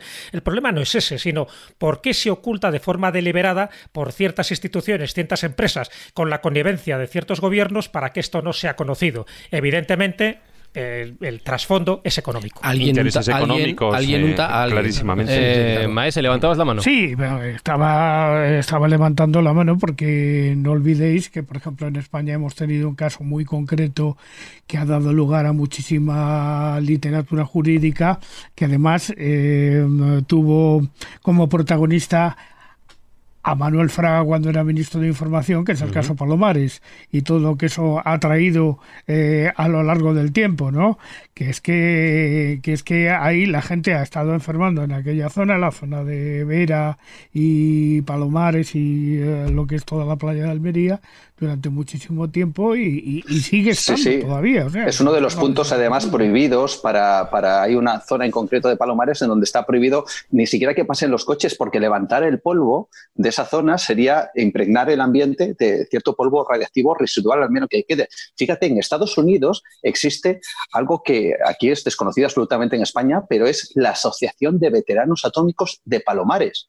Es decir, son los eh, soldados que participaron, que en ese momento, en el año, recuerdo, 69, eh, eh, estaban en España, en las diferentes bases norteamericanos, y que fueron enviados en una operación secreta para limpiar todos los residuos radiactivos que se habían generado de la caída de dos de las bombas, porque otras dos habían caído en, la playa, en la famosa playa donde Fraga se hizo, bueno, supuestamente se hizo la, famosa foto, era otra playa, 15 kilómetros, efectivamente.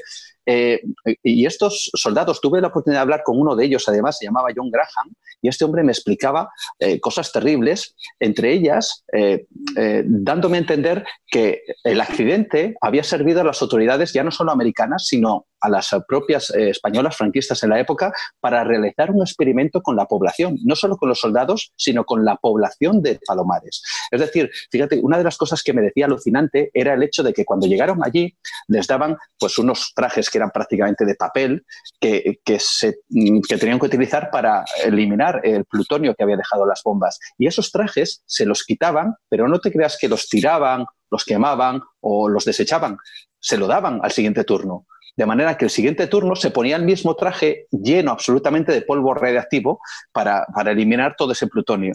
Eh, fíjate, hasta tal punto llegaba que una de las cosas más sorprendentes que me decía John Graham es que eh, durante su estancia allí les hicieron comer gran cantidad de tomates, pero tomates sacados de las huertas que estaban en la zona de Palomares. por la mañana, por la tarde, por la noche, todo el día comiendo tomates. Él mismo me decía que eran los mejores tomates que había comido nunca, pero que se extrañaba por qué narices les hacían comer tomates de la zona que supuestamente estaban limpiando. Cosas así, color verdoso. energéticos, energéticos eran. Desde luego que sí. Sí, sin duda.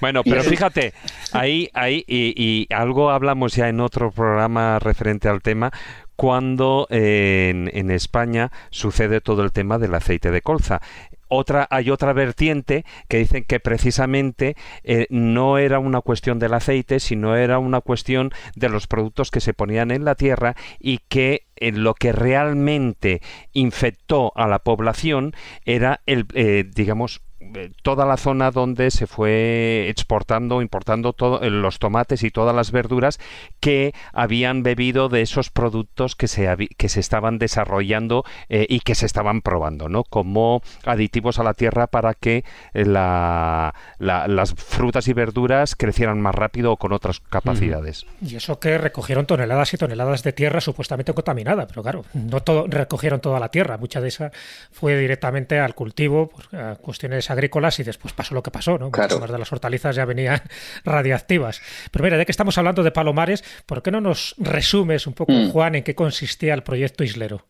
El proyecto Islero, pues el proyecto Islero fue precisamente la, otra de esas, otro de esos proyectos, en este caso secreto, que tenía en la época, efectivamente, en la época franquista, de tener su propia bomba atómica España, porque había que tener en cuenta una cosa, estábamos en plena era nuclear, en plena Guerra Fría, Estados Unidos tenía su bomba atómica, Rusia evidentemente también tenía sus bombas atómicas, Francia también estaba trabajando en ello, el Reino Unido estaba también en ello, y, España, Franco quería la suya, además la quería por un propósito muy concreto, porque él temía que tanto Ceuta y Melilla fueran eh, finalmente atacadas por el Reino de Marruecos, y él quería, al menos eso es lo que eh, se filtró de todo esto, que él quería la bomba para defender precisamente esas dos ciudades autónomas.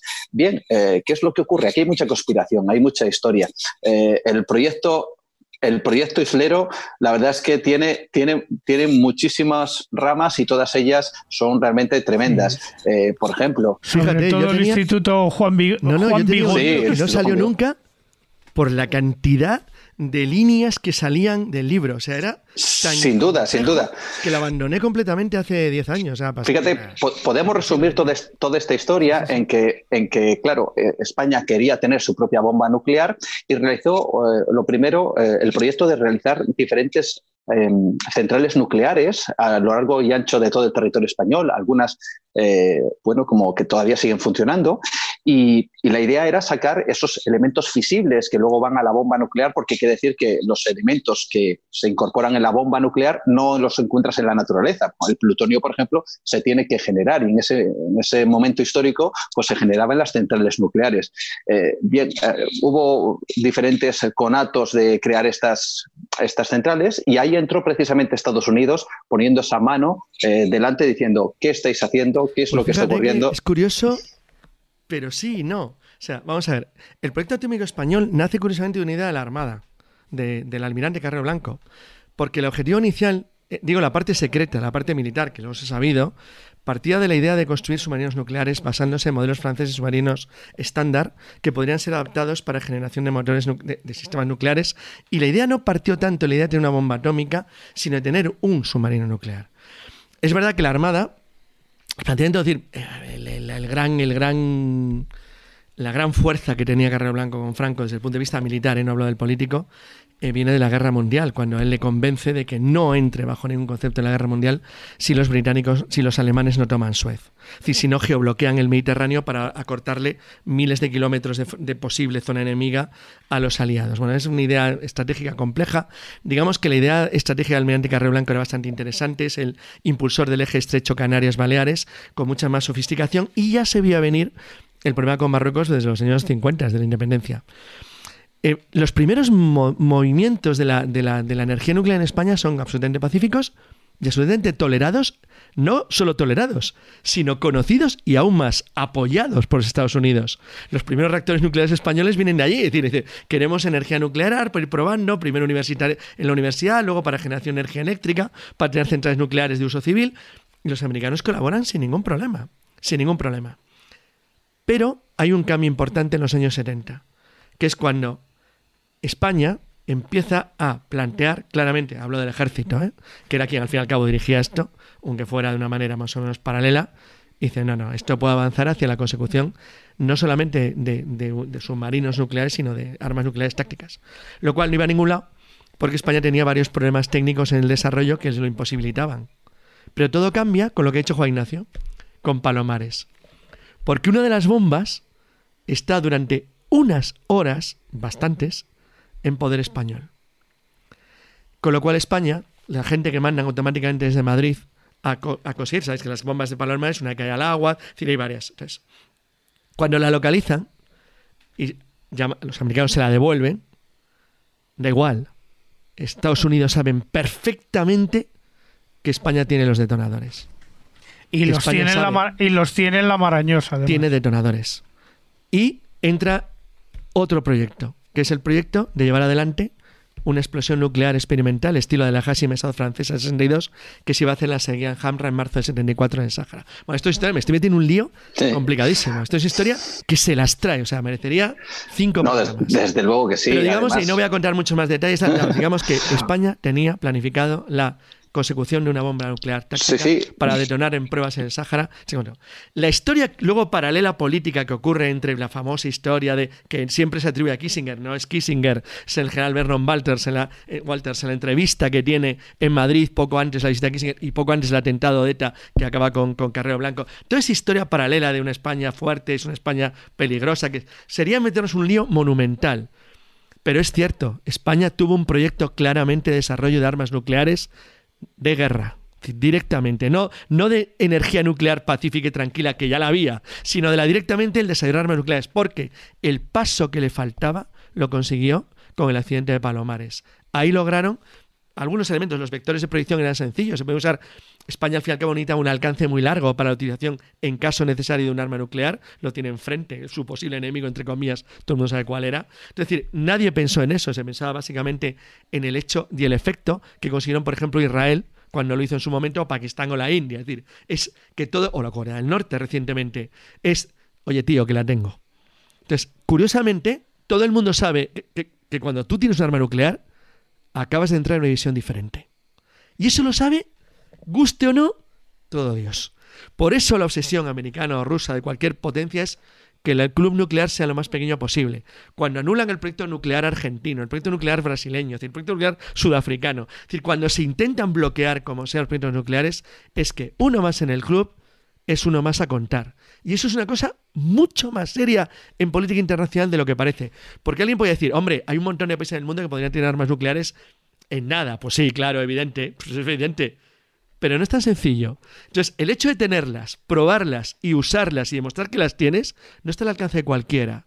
Entonces, eso, el hacerlo, a España le cambiaba de división. Y dices, bueno, sería un país igual de pobre, que no lo era, por cierto, era igual más o menos que ahora pero te garantizo que cambiaba la situación de manera radical. Y eso había gente en el mundo que no estaba dispuesta a tolerarlo en absoluto. Sin duda alguna. Además, fíjate, hubo, hubo un, mm. un, proyecto, porque claro, España no consiguió afinar su bomba, pero eso no impidió al gobierno de Franco de intentar hacer una especie González. Claro, sí, sí.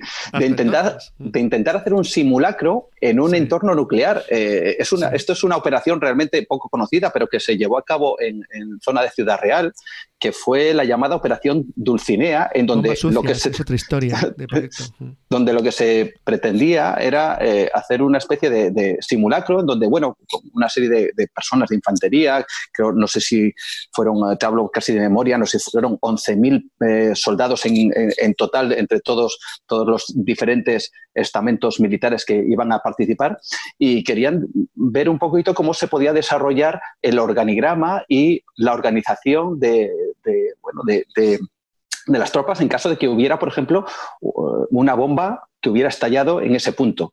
Bueno, pues se hizo precisamente una especie de simulacro. Claro, lógicamente faltaba la bomba nuclear para lanzarla, no había. Así que lo que hicieron fue... Casi que mejor, ¿eh? Sí, casi que mejor, obviamente.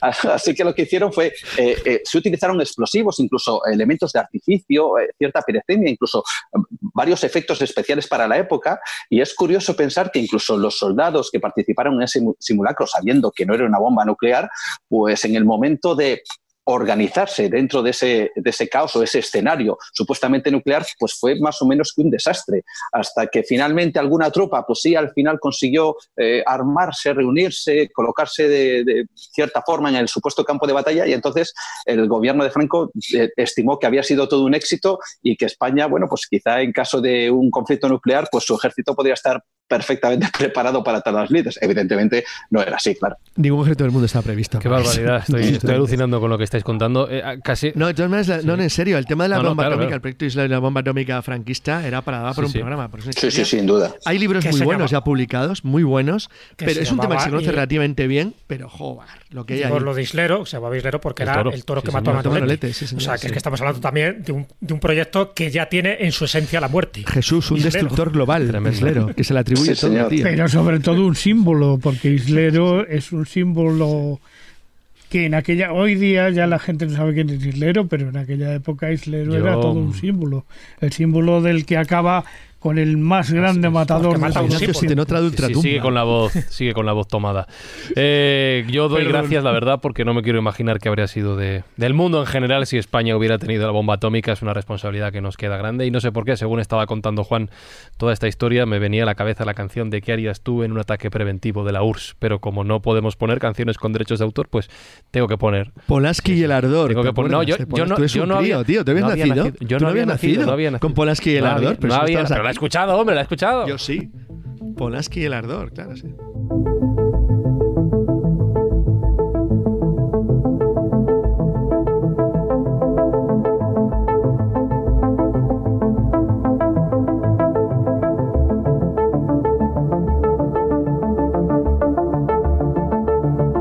Sí que quiero para rendir homenaje a todos esos escobuleros que no habíamos nacido en la época de dicha canción, que vengamos un poquito hacia el presente, que vayamos hablando de las consecuencias o, de cómo estos temas que hemos ido tratando han quedado en la, en la actualidad. Y Enrique, tengo mucha curiosidad porque, claro, eh, has, descrito precisamente a la URSS, ya que hablaba de ellos, o a Rusia, su gran heredero. Me venía a la mente la imagen de la tía de Mortadelo y Filemón, ¿no? Tenemos un supuesto invento muy importante, que en realidad es una cosita así pequeña, la ponemos en una caja muy grande para que parezca más, más importante. Tenemos un presidente que a lo mejor algunos escobuleros estaban escuchando y diciendo, el, trabajo de los psíquicos en realidad era prever cuando Boris Yeltsin se iba a tomar un par de vodkas. Tampoco... Claro, entonces, eh, toda, toda esta investigación, y si quieres metemos la parte americana también, el, proyecto Stargate, ¿cómo ha avanzado hasta nuestros días? Eh? No sé si hay constancia o no, esta pregunta ya sé que es un poco complicada, de que se sigan utilizando estas herramientas de espionaje a día de hoy o en épocas más recientes. Pues esa es la pregunta del millón y la que me hacen continuamente. Yo te puedo decir lo que pasó a nivel histórico, ¿no? Eh, esto terminó, la parte norteamericana al menos, el, en mediados de los años 90 ya estaba finalizado, habían, habían parado el programa Stargate, en el año 95 ya no existía nada oficialmente, eh, el programa de visión remota de los norteamericanos y los rusos estaban también medio finiquitando todo esto. La prueba de que había terminado es que todos los integrantes, tanto norteamericanos como rusos, pues los mandaron al paro. Entonces, ¿qué hicieron? Se juntaron. Entonces hubo una especie de convención em, ruso-americana en, en, Rusia, además, entre los psíquicos norteamericanos y los psíquicos rusos para conocerse, pero ya como era público, ¿no? Entonces quedaron entre ellos y justamente estuvieron intentando durante un tiempo convencer a sus respectivas potencias el crear nuevos programas secretos para volver a espiarse, ¿no? Algo que me parece totalmente surrealista, ¿no? Que los espías entre ellos pidieran a los, a los gobiernos que resucitaran esos programas. Esto no fue posible, les dijeron que no, que estábamos en una nueva época tecnológica y la excusa que dieron ambos gobiernos es que primero no había guerra fría ya, no había necesidad de, esa, de ese espionaje tan feroz entre las potencias, era una época nueva, y además había mucha más tecnología de satélites a otras muchas cosas que permitían hacer cosas que en los años 50, 60, 70 no se podían hacer porque no existía esa tecnología. Entonces, en teoría, en teoría, todo terminó en los años 90. Pero me consta, por fuentes que tampoco puedo desvelar, que sí se está eh, se sigue utilizando, al menos se, sigue utilizando a personas que tienen ciertos dones o ciertas capacidades. Mm, ya no sé si tanto a nivel mm, gobiernos, a nivel formal, con una financiación estatal y tal, pero sí que desde luego se usan, se siguen usando personas particulares tanto en los ejércitos como en las policías de los países más no, importantes. No te, voy a tirar de la lengua, tampoco quiero yo hacer preguntas que no vayas a poder responder, pero sí que es cierto que ahora mismo estamos en un momento histórico en el que esa tensión de alguna forma está volviendo. En, quizá no tanto entre Estados Unidos y Rusia, que también, sino con nuevos elementos como puede ser, por ejemplo, China de por medio, con lo cual tendría sentido que se recuperasen estas ideas. Sí, y aparte China también ha tenido sus propios planes, así que es absolutamente opaco, no tenemos ningún tipo de información, pero sí que ha tenido, como decía antes, es una doble moral, ¿no? Cuanto más extremo, ¿no? Cuanto más, por ejemplo, los, los, países comunistas, ¿no? Que teóricamente no tenían nada que ver con estas cosas, pues lo utilizaron y con mucha, mucha más fe muchas veces que, que el propio Estados Unidos, que bueno, que era, pues tenía una mente un poco más científica, ¿no? O más, más formalista, ¿no? Pero mm, yo estoy convencido que se está utilizando, pero no creáis que se está utilizando como, como, única fuente de información. Esto es imposible. Es decir, se está utilizando como una cosa más. Es decir, tienen sus espías normales, sus satélites, sus todo tipo de tecnología y los espías psíquicos que si ayudan y además contribuyen a que una información que han obtenido por medios tradicionales se puede comprobar, pues ya tenemos una fuente más que está demostrando que esa información es verdadera. Pero yo creo que será como algo como coayudante o para casos mm, irresolubles, ¿no? De cosas que sea imposible por ningún medio, ¿no? Pero yo creo que, que ahora están mucho más centrados los gobiernos en la parte, como digo, científico-tecnológica que en la otra, aunque sigue existiendo, ¿eh? De todas formas, fíjate ahí, Enrique, me gustaría añadir una pregunta que yo creo que hoy en día es importante porque Em, aunque sigue jugando con el tema del, ser humano espía, el problema está en que eh, se ha estado hablando mucho que gran parte de, estos espías eran como durmientes y que se activaban, incluso se han hecho películas de activarse con palabras clave por teléfono, etcétera, etcétera. Es decir, civiles, personal que aparentemente es civil, que en un momento determinado, a través de una palabra clave, activa ciertos resortes de su mente, y eso se sabe que es así, por ejemplo, ¿no? Como en, la película de, del, de Woody Allen, ¿no? De Woody Allen, el, el, como era el escorpión de Jade, exactamente. Entonces, hay palabras claves que pueden activar y que eso se han hecho películas en cuanto al tema de espionaje o de la posibilidad de hacer un atentado eh, pues a una persona muy importante. Eso, eso es más. candidato Manchurian, sí. Eso es más, más típico de la URSS que de, que, de la Unión que de Estados Unidos. El famoso ¿eh? polonio, esas pelotitas de polonio que les encantan. sí. en, la URSS, por ejemplo, lo que se comentaba antes de el, este famoso, esa unidad que he dicho antes, paraguas. la, mil, la 10003, las mil tres noches, que es el, programa de visión remota y de espionaje psíquico de, de, la URSS. Ahí sí, por ejemplo, cuando participaron en la, en la guerra chechenia, trataron de manipular las mentes de sus propios soldados, porque el objetivo de Alexei Sabin, el general, era crear una especie de división de superhéroes, ¿no?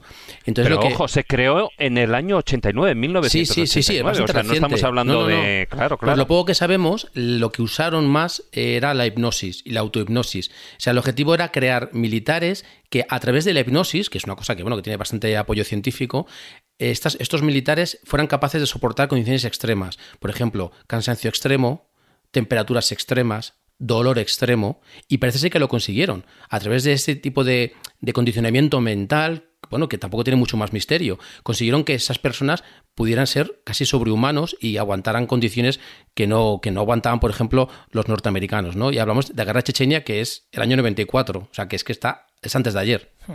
¿vale? Y utilizaban la hipnosis. Claro, no, yo creo que además parece que estamos siempre hablando del pasado, ¿no? de la Guerra Fría, de que esto ya pues ha quedado como un poco obsoleto y que son proyectos ultra secretos, que bueno, que ahí están, que de vez en cuando se van desvelando algún tipo de información, pero es que actualmente ese tipo de psíquicos y de espionaje psíquico y de guerra psíquica se sigue produciendo. Hay un caso muy conocido que es el de Uri Geller. Uri Geller no solo doblaba cucharas, sabéis muy bien que también se le utilizaba utilizando sus poderes, vamos a llamarle psicotrónicos, para encontrar pozos de petróleo, entre otras cosas. Así se ha ganado la vida de una forma pues muy, muy honorable y muy crematística. Pero hay un caso que tú conoces bien, Enrique, que es el de Dazasev. Dazasev, eh, además, se lo utilizó para resolver varios casos y tú tienes como datos muy, punteros a la hora de, saber si servía para resolver secuestros o servía para encontrar personas. Sí, Dadashev es, era un psíquico ruso. Eh, fue el primer psíquico que fue contratado por la KGB. eh, estamos hablando de los años 70, 80 y 90. Dadashev eh, participó en un, congreso que os he comentado antes en Praga, Checoslovaquia, por cierto. Si no lo sabéis, Checoslovaquia era el centro mundial de la creación y de la investigación de armas psicotrónicas. Estaba dentro de la pues órbita soviética. yo creo que nadie.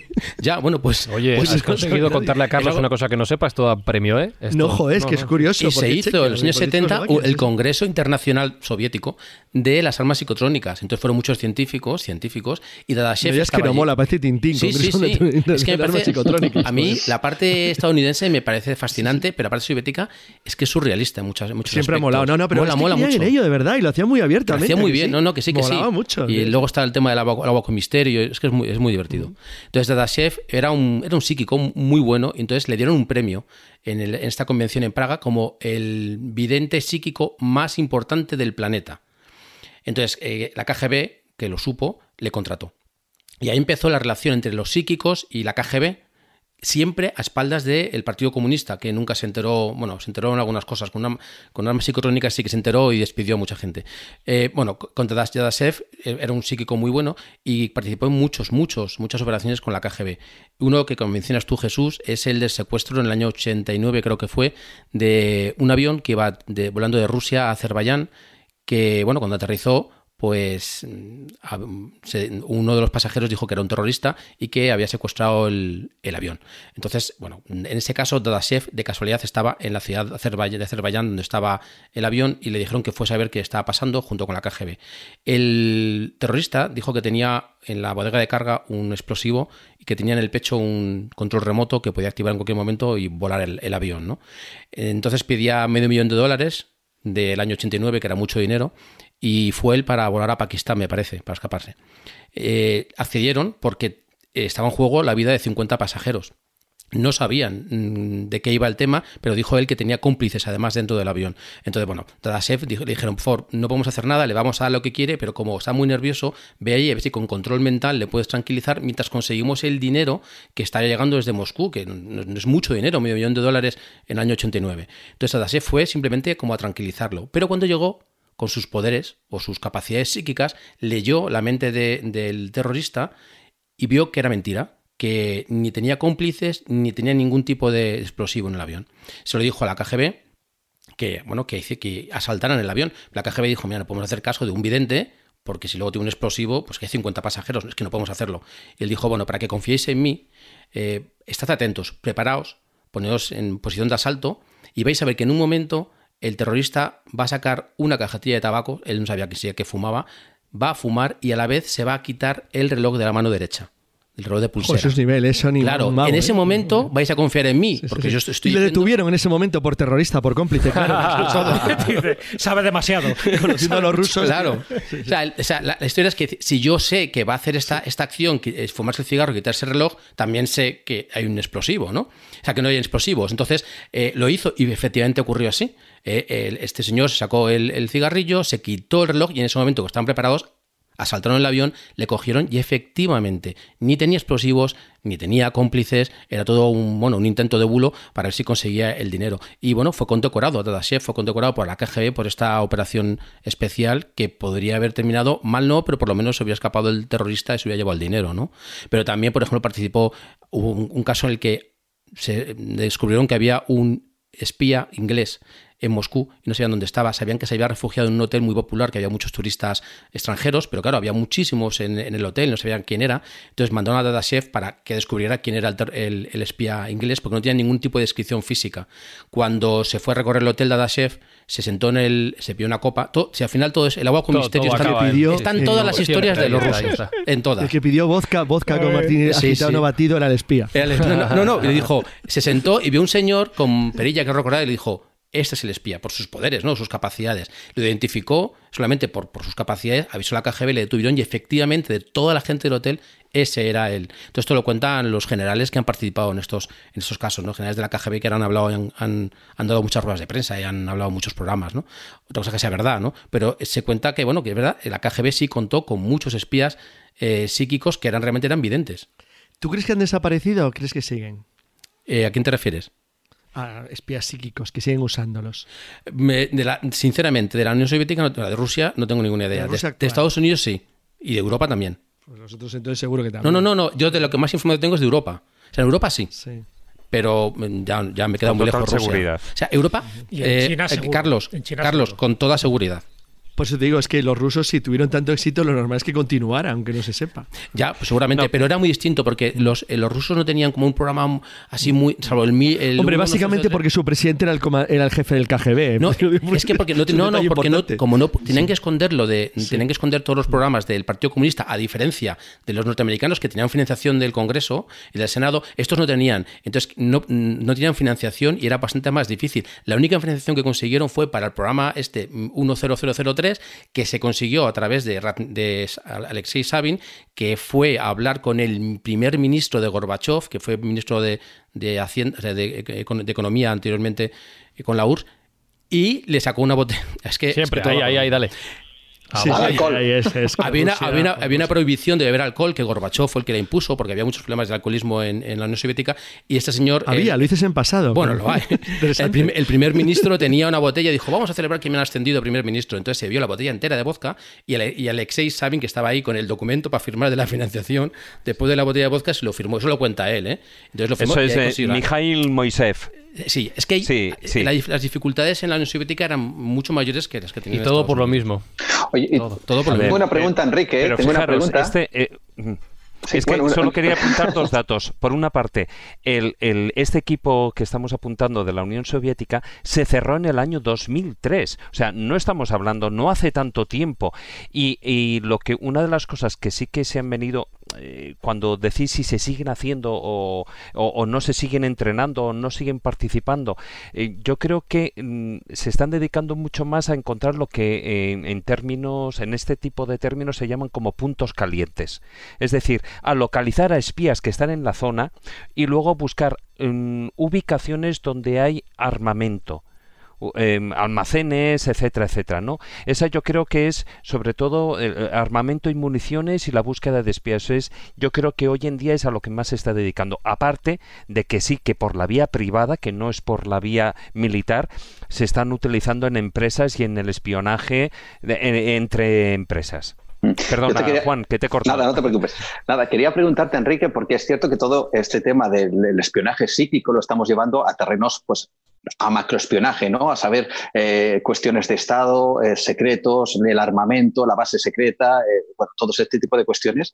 Pero bueno, por un lado, una pregunta que seguramente te habrán hecho también, puede que sea muy recurrente, el hecho de que en España si, hubo o no algún tipo de proyecto de este tipo. Y luego otra cosa que es que eh, también incluso a día de hoy, de vez en cuando, aparentemente salen las noticias que la policía de vez en cuando eh, pide ayuda a algún tipo de evidente, a algún tipo de persona que aparentemente tiene una percepción extrasensorial para que eh, asesore, ayude o eche una mano en casos casi desesperados, pero que se busca precisamente esa ayuda y no hablamos de, de los años 60, 70, 80, sino que hablamos de, de épocas muy, mucho más recientes. ¿no? No, esa es la clave. A ver, en España, la- eh, programas como tal financiados solo hubo en Estados Unidos y en la Unión Soviética, serios, me refiero.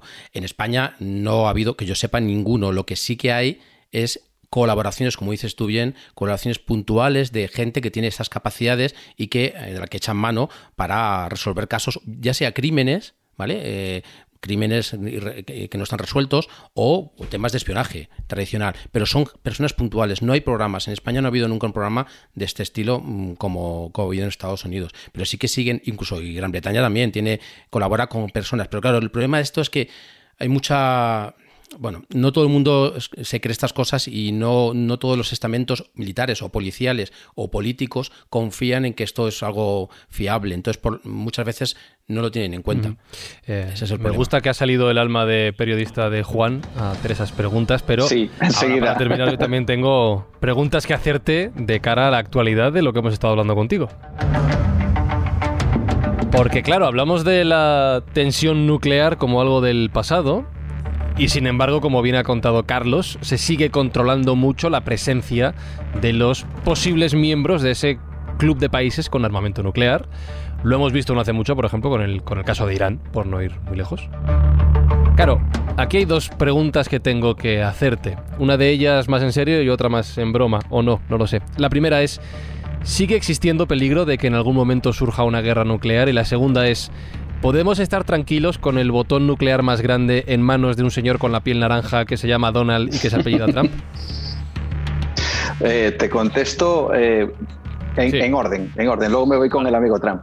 A ver, una, una guerra nuclear global, como quizás se tenía ese concepto en los años 80, 70, 80, eh, de destrucción masiva, eh, quizá no, eh, lo, parece, parece más bien poco probable, pero sí es cierto que quizá sí se utilice el arma nuclear como lo primero se utiliza como disuasorio, porque hay que decir una cosa, eh, el arma nuclear es un, arma tremendamente poderosa y uno se pregunta qué país estaría dispuesto a deshacerse del, del arma más eh, poderosa que el hombre haya podido crear jamás. Evidentemente ningún país que la tenga va a querer deshacerse de ella. Eso ha habido alguna excepción, ¿eh? la de Sudafricana, que es muy interesante. Sí, eso sí, eso es, cierto. Pero es y abandono de proyectos, de proyectos por lo menos conocidos, tres. El proyecto mm. argentino, que fue abandonado claramente, el español, en tiempos de Felipe González, cuando se renuncia formalmente a cualquier intento arma atómica y se firma el Tratado de No Proliferación Nuclear, que España no lo había firmado. Hay casos de renuncia, pero es muy difícil entregar armas. Muy difícil. contigo, muy difícil, ¿no? Muy difícil. Ahora sí, puede existir la posibilidad de que la tecnología atómica derive en ciertas armas que no sean tan destructivas a nivel masivo, pero que sí, se utilice efectivamente como una bomba sucia, es decir, arma incluso nuclear, arma que lleve ese componente radiactivo, pero que no provoque eh, una destrucción, una hecatombe como veíamos eh, y como hemos visto en, épocas eh, anteriores. quizá ese sea el futuro del armamento nuclear, que sean, vamos a decir, a pequeña escala, eh, para destruir de alguna forma o atacar al enemigo en caso de que se utilizaran, evidentemente, pero no para la destrucción total, de, porque está claro que, si una de las cosas que frenaron la famosa escalada nuclear eh, hasta los años 90 eh, fue precisamente el hecho de que se dieron cuenta que cualquiera que empezara la guerra o que iniciara ese conflicto bélico no iba a ganar, no iba a producirse un ganador ni un perdedor, todo eso íbamos a perder. Y quizá esa escalada nuclear propició, eh, curiosamente, eh, el, eh, bueno, el hecho de que no se ejecutara ese, terrible momento, que hay que decir que estuvo a punto de, producirse porque incluso hubo órdenes por parte, por ejemplo, de la Unión Soviética en momentos determinados, puntuales, para que se apretara el botón del armamento nuclear y que se iniciara esa guerra. Hubo incluso verdaderos héroes, eh, no recuerdo el nombre, pero recuerdo un, soldado un submarino. el mundo, claramente, efectivamente. hay varios casos, sí. Sí, sí, varios casos. Este hombre en un submarino. Por lo tres o cuatro veces, ¿no? Sí, sí, sí, sí, tres o cuatro veces. Eh, hubo un caso en concreto Además, fíjate, tenemos que hablar de la Unión Soviética, esa férrea, eh, comprimida Unión Soviética con su estamento militar y con sus soldados. Bueno, pues un soldado precisamente en, eh, en, un submarino recibió la orden de lanzar una bomba nuclear, es decir, de iniciar esa tercera guerra mundial y el hombre, este soldado, fíjate, contraviniendo todas las órdenes que llegaban directas, decidió no apretar ese botón y esperar. Le llevó, por desgracia, a un prácticamente un consejo de guerra y a ser eh, retirado de manera terrible de ese, de ese estamento, pero lo que hizo fue salvar al mundo precisamente, eh, lo cual significa que muchas veces no se ha producido ese conflicto gracias a que ha habido una persona, esto es alucinante, una única persona que ha decidido no hacer un gesto, ¿no? ¿Hasta qué punto nos lleva ello? Bueno, pues veremos a ver. Todo parece indicar que el arma nuclear como tal, destructivo global, no se va a, no se va a utilizar, pero sí se va a mantener como algo disuasorio en caso de futuros conflictos. Y en cuanto al tema de Trump, que ha amenazado con usarla en casos como Corea del Norte. Efectivamente. Bueno, eso forma parte, yo creo que también un poquito de las estrategias diplomáticas, porque un día dicen una cosa y al, día siguiente están reuniéndose tranquilamente, pues firmando tratados. Es decir, eso eh, muchas veces lo vemos casi, creo, como de cara a la galería. Pero es cierto que, por ejemplo, ha habido casos realmente curiosos o afirmaciones de este personaje en donde, por ejemplo, decía que para acabar con los huracanes, que tienen cierta problemática allí en Estados Unidos, pues quizá utilizarían algún tipo de bomba nuclear para vamos a decir que disolver esos... Casi mejor que no, que pescar en las Bahamas es agradable todavía. claro, claro. Entonces, claro, eh, esto también pues lleva a otro tipo de, de lucubraciones como hay que beber lejía o hay que inyectarse sobre todo estaba pensando, porque donde hay los huracanes es donde él tiene su mansión. Entonces, hombre, en Palm Beach te llega más el viento si le de bombas atómicas contra Claro, claro. Hombre, e igual no te llueve, igual no te llueve agua o no te cae el viento, pero... Un problema en el pero, claro, claro, claro. lo mismo te mueres de cáncer. Quiero decir que... Pero fijaros, eh, estamos planteando el tema sobre todo mm, con la visión de los años que Juan lo estaba diciendo, de los años 60 eh, o hasta los 80, incluso algo de los 90. Es decir, que el gran peligro es algo nuclear, es una guerra atómica. Y yo creo que hoy en día, y más con la que estamos pasando y la que estamos viviendo, eh, con lo que hoy en día asusta más no es tanto esa destrucción masiva a nivel atómico nuclear, sino es la guerra, y aunque esté prohibida, porque lo están todas, pero ese tipo de arma más biológica. El problema, eh, yo creo que hoy en día puede ser más un problema de virus, un problema más de laboratorio, porque además eso sí que además puede incluir una una eliminación selectiva. De hecho, hoy en día uno de los grandes avances que ya hay en la medicina es la medicina individualizada, es decir, de hacerte fármacos que son exclusivamente, o sea, que a ti por, por tu ADN eh, te sirven a ti y no sirven a otras personas o te sirven especialmente a ti. Incluso eh, de la misma manera también hay virus que se pueden personalizar. Es decir, eh, y eso se han hecho series y se han hecho películas, ¿no? Estoy recordando ahora, pues, un episodio de, Blacklist, ¿no? En el que hay algo relacionado con el tema. Yo creo que hoy en día el gran temor es dentro de esos experimentos ultrasecretos que se están haciendo algo que se ha apuntado muchísimo de lo que podía pasar, de dónde ha venido precisamente el, el, el, COVID-19, ¿no? Ese, el coronavirus. Y fijaros que de por medio em, se sabe que están haciendo cosas, pero hemos estado hablando de la Unión Soviética o de Rusia, hemos estado hablando de Estados Unidos, pero el gran secreto el gran enigma sigue siendo China. Te has propuesto que terminemos con los pelos como escarpias, ¿eh? Te lo has propuesto y claro, claro.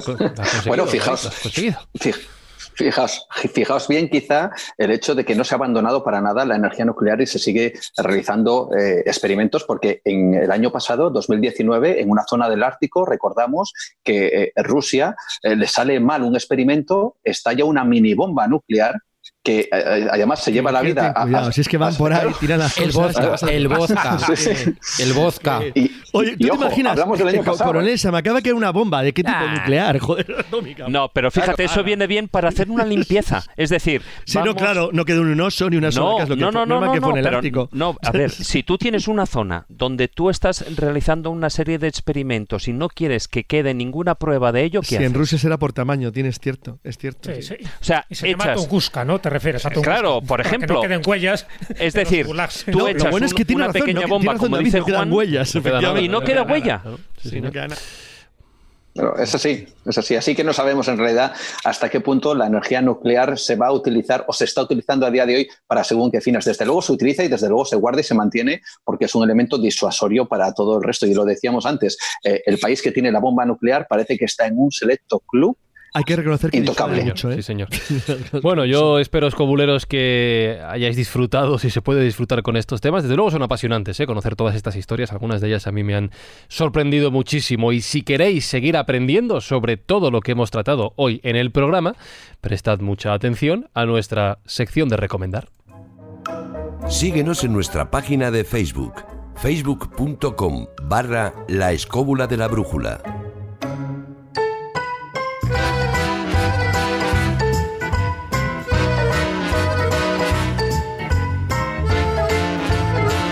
Y ya sabéis que aquí lo que hacemos es mencionar títulos que podéis consultar para seguir profundizando en los temas tratados en el programa y que podéis consultarlos todos en nuestra página web laescobula.com entrando en cada una de las entradas de los diferentes programas. Juan Ignacio, te veo muy callado, así que vamos a empezar contigo. ¿Qué nos recomiendas? Yo recomendaría una película. Una película. Teléfono rojo, volamos hacia Moscú. Carlos Canales, antes decías que tenías ya algo en el tintero. Sí, bueno, voy a recomendar un libro que, sobre el cual hay una película que tampoco está nada mal, que es La Hora Final.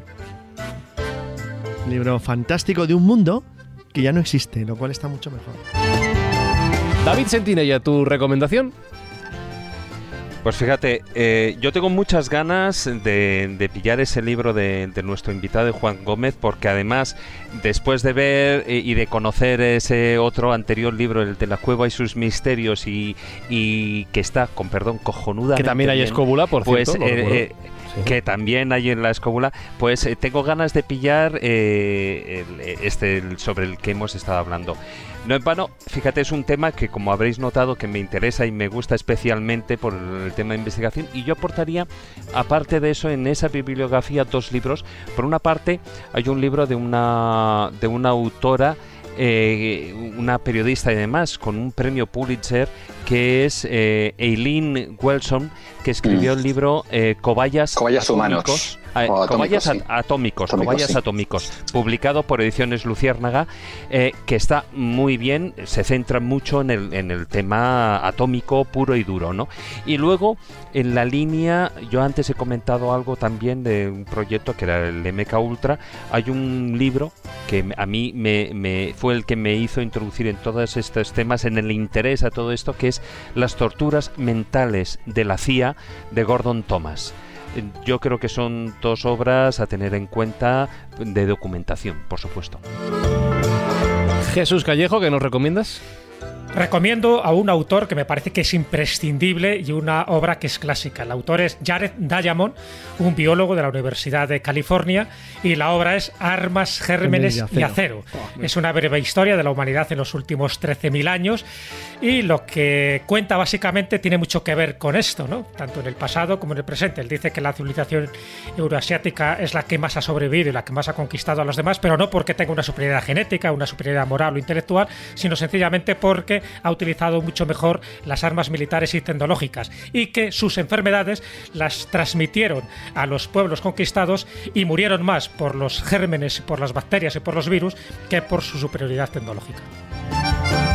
Como bien decía David, no podemos más que recordar y recomendar el experimento atómico, en gallos, proyectos secretos, cobayas humanos y accidentes ocultados, editado por Guante Blanco y firmado por Juan Gómez Ruiz.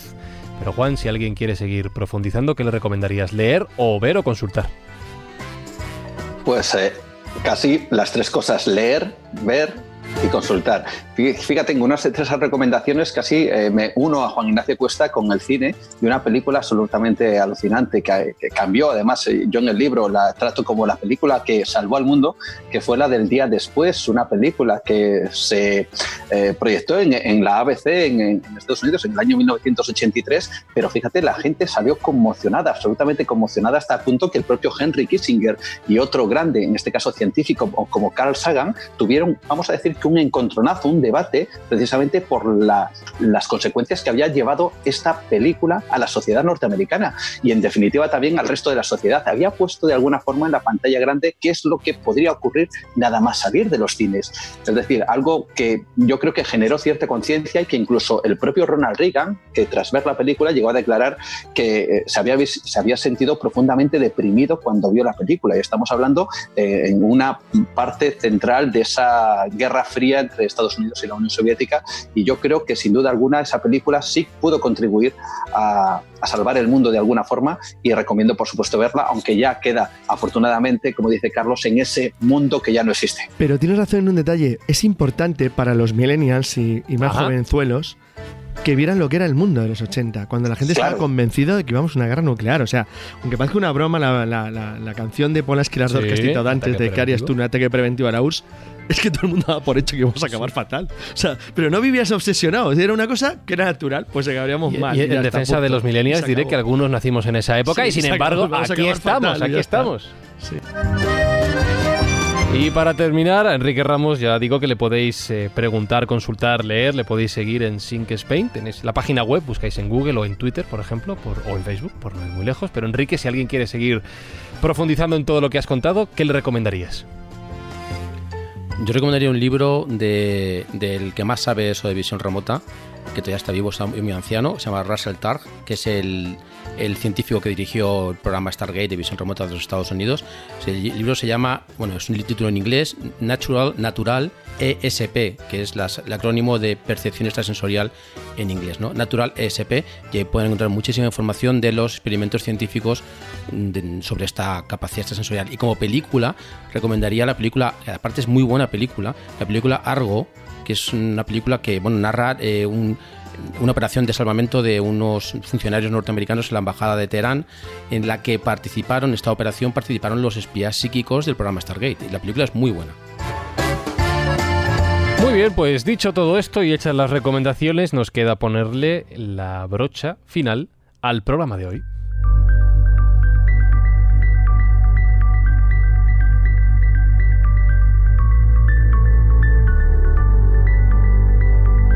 Me ha hecho gracia cuando Carlos ha recordado a Juan Antonio Cebrián al principio del programa, porque he recordado... ¿Cuándo iremos ah, a pero me he recordado otra frase que era esta de... Mm, que lo comentasteis no hace mucho, ¿no? La de Jesús, abrázame. Yo lo que voy a pedir es, Jesús, después de todo esto, Jesús, ilumínanos, por favor. Por favor. Hombre, hablando de energía nuclear, lo de ilumínanos, no sé si va con segunda. bueno, pues o sálvanos o lo que tú quieras. Intentaremos poner ese toque positivo y creativo y, además experimental, ¿no? Por lo que estamos hablando hoy. Eh, he recogido y lo he adaptado, ya sabes que yo hago siempre mis adaptaciones personales y callejiles, un cuento, un cuento de Jorge Bucay pero que a su vez dicen que estaba basado en la historia real de un personaje brasileño, que era Valentín Tramontina, eh, pues que de la nada prácticamente pues hizo todo un emporio de industrias metalúrgicas Tramontina en Río Grande do Sul. Luego no es verdad esa historia, el se recompone de una crisis personal que tuvo de otra manera, pero siempre lo han utilizado como basado en hechos reales, ¿no? Como diciendo, este cuento está basado en la historia de Valentín Tramontina. Da igual, el hecho es que Jorge Bucay, lo recoge, yo lo adapto y veréis que no deja de ser, pues eso, una experiencia y un experimento personal de alguien que tiene que reconducir su vida. El cuento se titula El portero del prostíbulo.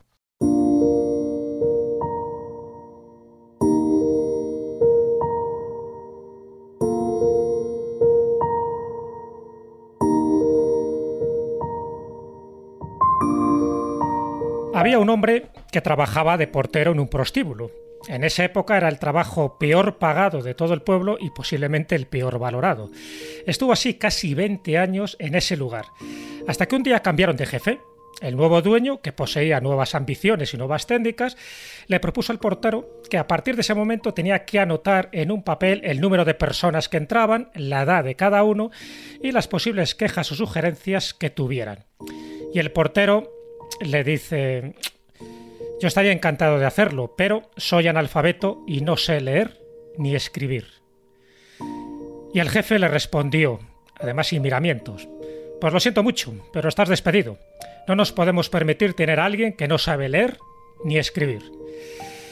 Así que totalmente hundido le dijo, se dijo a sí mismo, el portero, él es portero ya.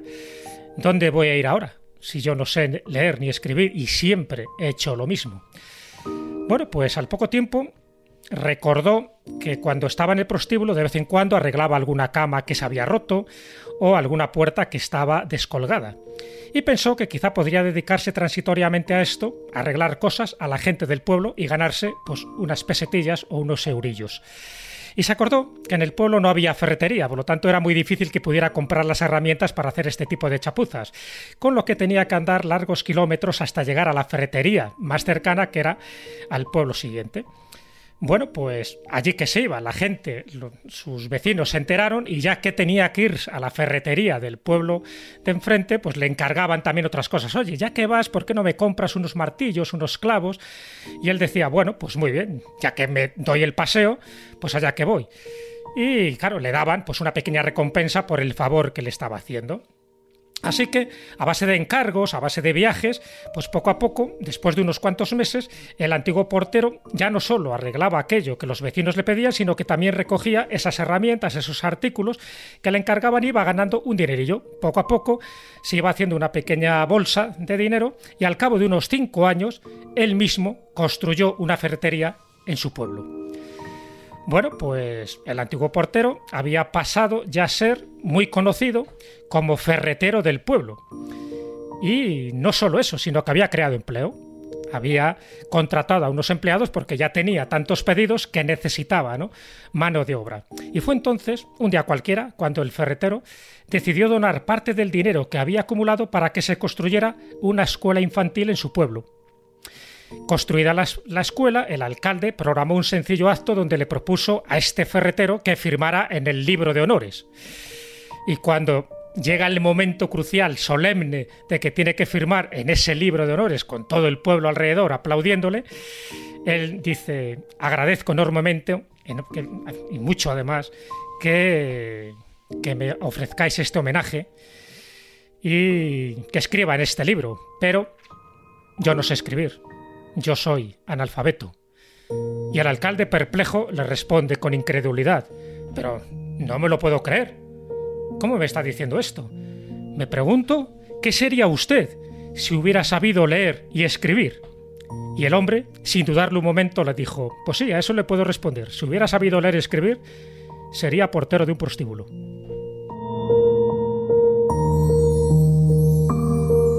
Jesús, el cuento es, muy bonito, la, moraleja que ahora contarás lo es también, pero, perdóname el chiste, ¿eh? pero no esperaba de ti que te pidiéramos que nos iluminaras y nos llevaras a un prostíbulo. Esto no, no te, no te pega. ¿eh? Eh, hemos hablado de supositorios. y de vodka. Y de vodka. Sí, y de vodka. Una cosa conduce a la otra. En fin, la ferretería, eh, los clavos. ¿Qué os voy a contar? Yo os voy a decir mi pequeña reflexión y sí me gustaría que nuestros invitados también aportaran la suya, ¿no? Eh, yo creo que los momentos de crisis son los momentos de oportunidades. Él se queda en paro y él tiene que utilizar lo que mejor sabe hacer, que son las chapuzas. Ya no puede, no puede ser portero de, discoteca o de prostíbulo, tiene que hacer otras cosas. En fin, yo creo que nunca se sabe lo que eh, nos puede pasar mañana. Y más en los tiempos que estamos viviendo ahora, tiempos de crisis, tiempos convulsos, tiempo donde la economía pues deja mucho que desear. Pero por muy estable que pensemos que es nuestra vida, al día siguiente nos puede dar un varapalo. Yo creo que este cuento eh, lo que nos está diciendo es que en momentos en los que parece que ya no tenemos nada que hacer, que parece que el mundo se nos viene encima, hay que hacer experimentos, experimentos con nuestra vida. Mucha, gente dice que hay que reinventarse, yo no sé si es la palabra más correcta, pero sí que hay que investigar lo que mejor sabemos hacer cada uno. Y a veces nos damos cuenta que en los momentos más difíciles, eso lo saben los toreros como Manolete, pues eso de que más cornas da el hambre, pero también el hambre, también las dificultades aviva el ingenio. Y pueden ser los momentos para decir, no valgo para ciertas cosas, porque a lo mejor me han despedido, pero sí valgo para otras. Y a lo mejor, ¿quién te dice que el día de mañana el alcalde no te hace firmar en ese libro de honores? Enrique Juan, ¿os sugiere alguna moraleja este cuento? Pues la verdad que sí, sugiere evidentemente que las eh, oportunidades siempre están ahí, a la vuelta de la esquina, y que a veces, por muy desesperados que podamos encontrarnos precisamente en la vida, tú lo dices, ¿no? En estas épocas tan convulsas, eh, yo siempre recuerdo esa famosa frase, quizá también sea manida, el hecho de que cuando se cierra una puerta se puede abrir una ventana y que el paisaje que nos ofrece sea mucho mejor que el paisaje que hemos dejado tras cerrar aquella puerta. En definitiva, eh, no sabemos qué va a ocurrir y a veces eso nos lleva a la pues al desasosiego, evidentemente, qué va a ser de mí, qué va a ocurrir en el futuro si pierdo un trabajo o estos días tan inciertos que estamos viviendo. Pero si uno quizá alberga esa sensación o esa esperanza de que las cosas que pueden venirte quizás sean mejores que las que has tenido, pues eh, eso nos haga ilusionarnos por hacer cosas nuevas, por intentar abrir esa ventana y por descubrir ese nuevo paisaje. Así que mucho ánimo, sobre todo desde aquí, para todas aquellas personas que quizá ahora están viendo ese, esa oscuridad en estos momentos que puede que dentro de poco se abra, como digo, esa ventana y descubramos que, hemos hecho bien en esperar, en aguantar y esos tiempos difíciles los superamos a un peldaño mucho mejor. A mí me sugiere otra cosa completamente distinta. Sí, sí, estoy de acuerdo completamente, pero me sugiere otra cosa, ¿no? También el cuento está diciendo que, todos los oficios son dignos. Que, que, si tú quieres ser portero de prostíbulo, pues es tan digno como otra cosa cualquiera. Y si tienes esa ilusión, lucha por ella. Ese hombre se murió probablemente sin volver a ser em, portero de prostíbulo, pero era su ilusión. ¿Y por qué no? Todos los oficios son dignos. Lucha por el oficio que más te ilusione. Fíjate qué curioso, Jesús. Como el mismo cuento despierta dos moralejas tan, tan distintas entre ellas. Sí, sí pero complementarias, es verdad, totalmente de acuerdo. Por eso eh, los cuentos estos son más que cuentos, porque en el fondo siempre son verdades encapsuladas con distintas interpretaciones y las interpretaciones a veces están en función del momento anímico que estamos pasando en este momento.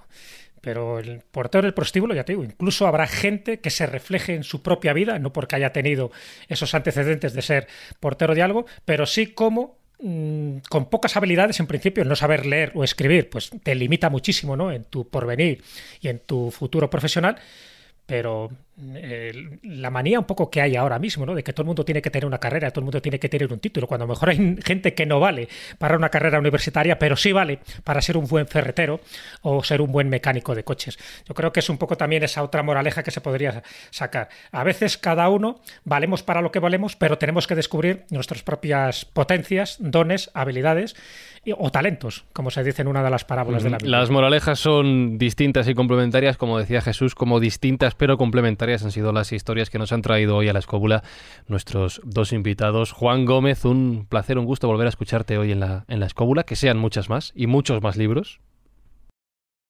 Seguro que sí, ya estamos preparando. Además, en estos días de confinamiento hemos estado preparando ya nuevos, nuevos proyectos y, espero presentarlos, evidentemente, aquí en la escuela con todos vosotros, que ya considero este enclave casi casi como mi casa. Así que encantadísimo. Es tu casa. Pues bienvenido serás cuando quieras. Y por cierto, recuerdo que le podéis escuchar en su programa, en su podcast Nueva Dimensión, por si queréis seguir oyéndole. Y Enrique Ramos, lo mismo. Eh, seguro que antes que, o sea, más pronto que tarde volverás a la escóbula y aquí te esperaremos con los brazos abiertos. Enrique ya sabe que está en su casa de hace Yo, yo también tengo un proyecto ya terminado, que cuando esto pase también saldrá a la luz, espero. Y nada, espero, espero que nos veamos muy pronto entre cañas. Por, favor, por favor, por favor. Sí, sí, pues yo de vodka soy poco. Yo, yo creo que lo de las cañas lo votamos todos, ¿eh? Sí, sí, todos hasta, hasta Fran, no, no, yo que ya va a dejar la Coca-Cola cero. Sí, estamos compitiendo. Yo ahora mismo, vamos, mi brazo ya está desesperado. Yo, para mismo, para mismo. Yo además, con Juan, eh, quiero irme de cuevas.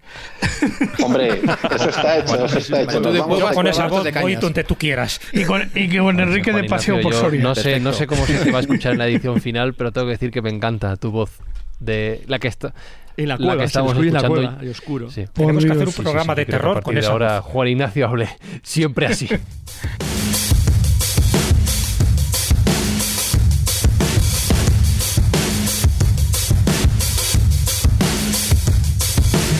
Porque Juan Ignacio, ¿estás seguro de que no has sido objeto de algún experimento ultra secreto que te haya dejado la voz de esta manera? Un perro por ahí, por eso algo ladra. ¿De, quién es el? No, es el cambio de tecnología del campo a Madrid que he tenido que utilizar una tarjeta aquí que no parece ser muy no no pero más adecuada, siempre a partir de ahora siempre es, es tremendo y voy a parar la grabación. No me has terminado el programa todavía, Carlos, te lo recuerdo, pero ya te despido. Carlos Canales, un, un placer. No, no, sí, sí, claro.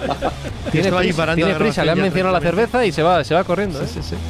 Sí, sí. Pues oye, mira, no es mala idea. Por cierto, yo quisiera despedirme eh, siguiendo las enseñanzas del cuento que ha contado Jesús y me voy a arreglar un grifo. Ay, pensé que te ibas a un prostíbulo. Has visto, David, que ya no se respeta nada, ni los finales de los programas, ni nada de nada, ni las formas ni las maneras. Esto, bueno, yo, yo, bueno, menos mal que no, sí, sí, vale, me, gusta el caos. Por cierto, lo del perro, los culpables solo pueden ser Jesús o Juan Ignacio. ¿De quién era? Perdona, el mío no es. El mío no es. Esto es el caos de la que será pero, pero deja, pero Carlos, no ladra, deja que despida el programa, por favor.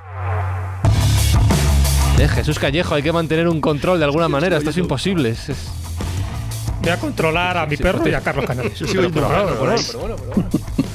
Bueno, yo me despido y, la semana que viene volveremos, o, no, o no sé qué voz tendremos, o no sé qué perros escucharemos, o no sé qué experimentos harán con nosotros, pero esto seguirá siendo lo que quede de la escóbula de la brújula. Saludos, besos y abrazos de Fran y Zuzquiza. Y ahora sí, Carlos, venga, despide todo el programa, di lo que quieras. Di lo que quieras. Chao, chao, chao, chao, chao, como yo si quieres. Adiós, adiós. Adiós.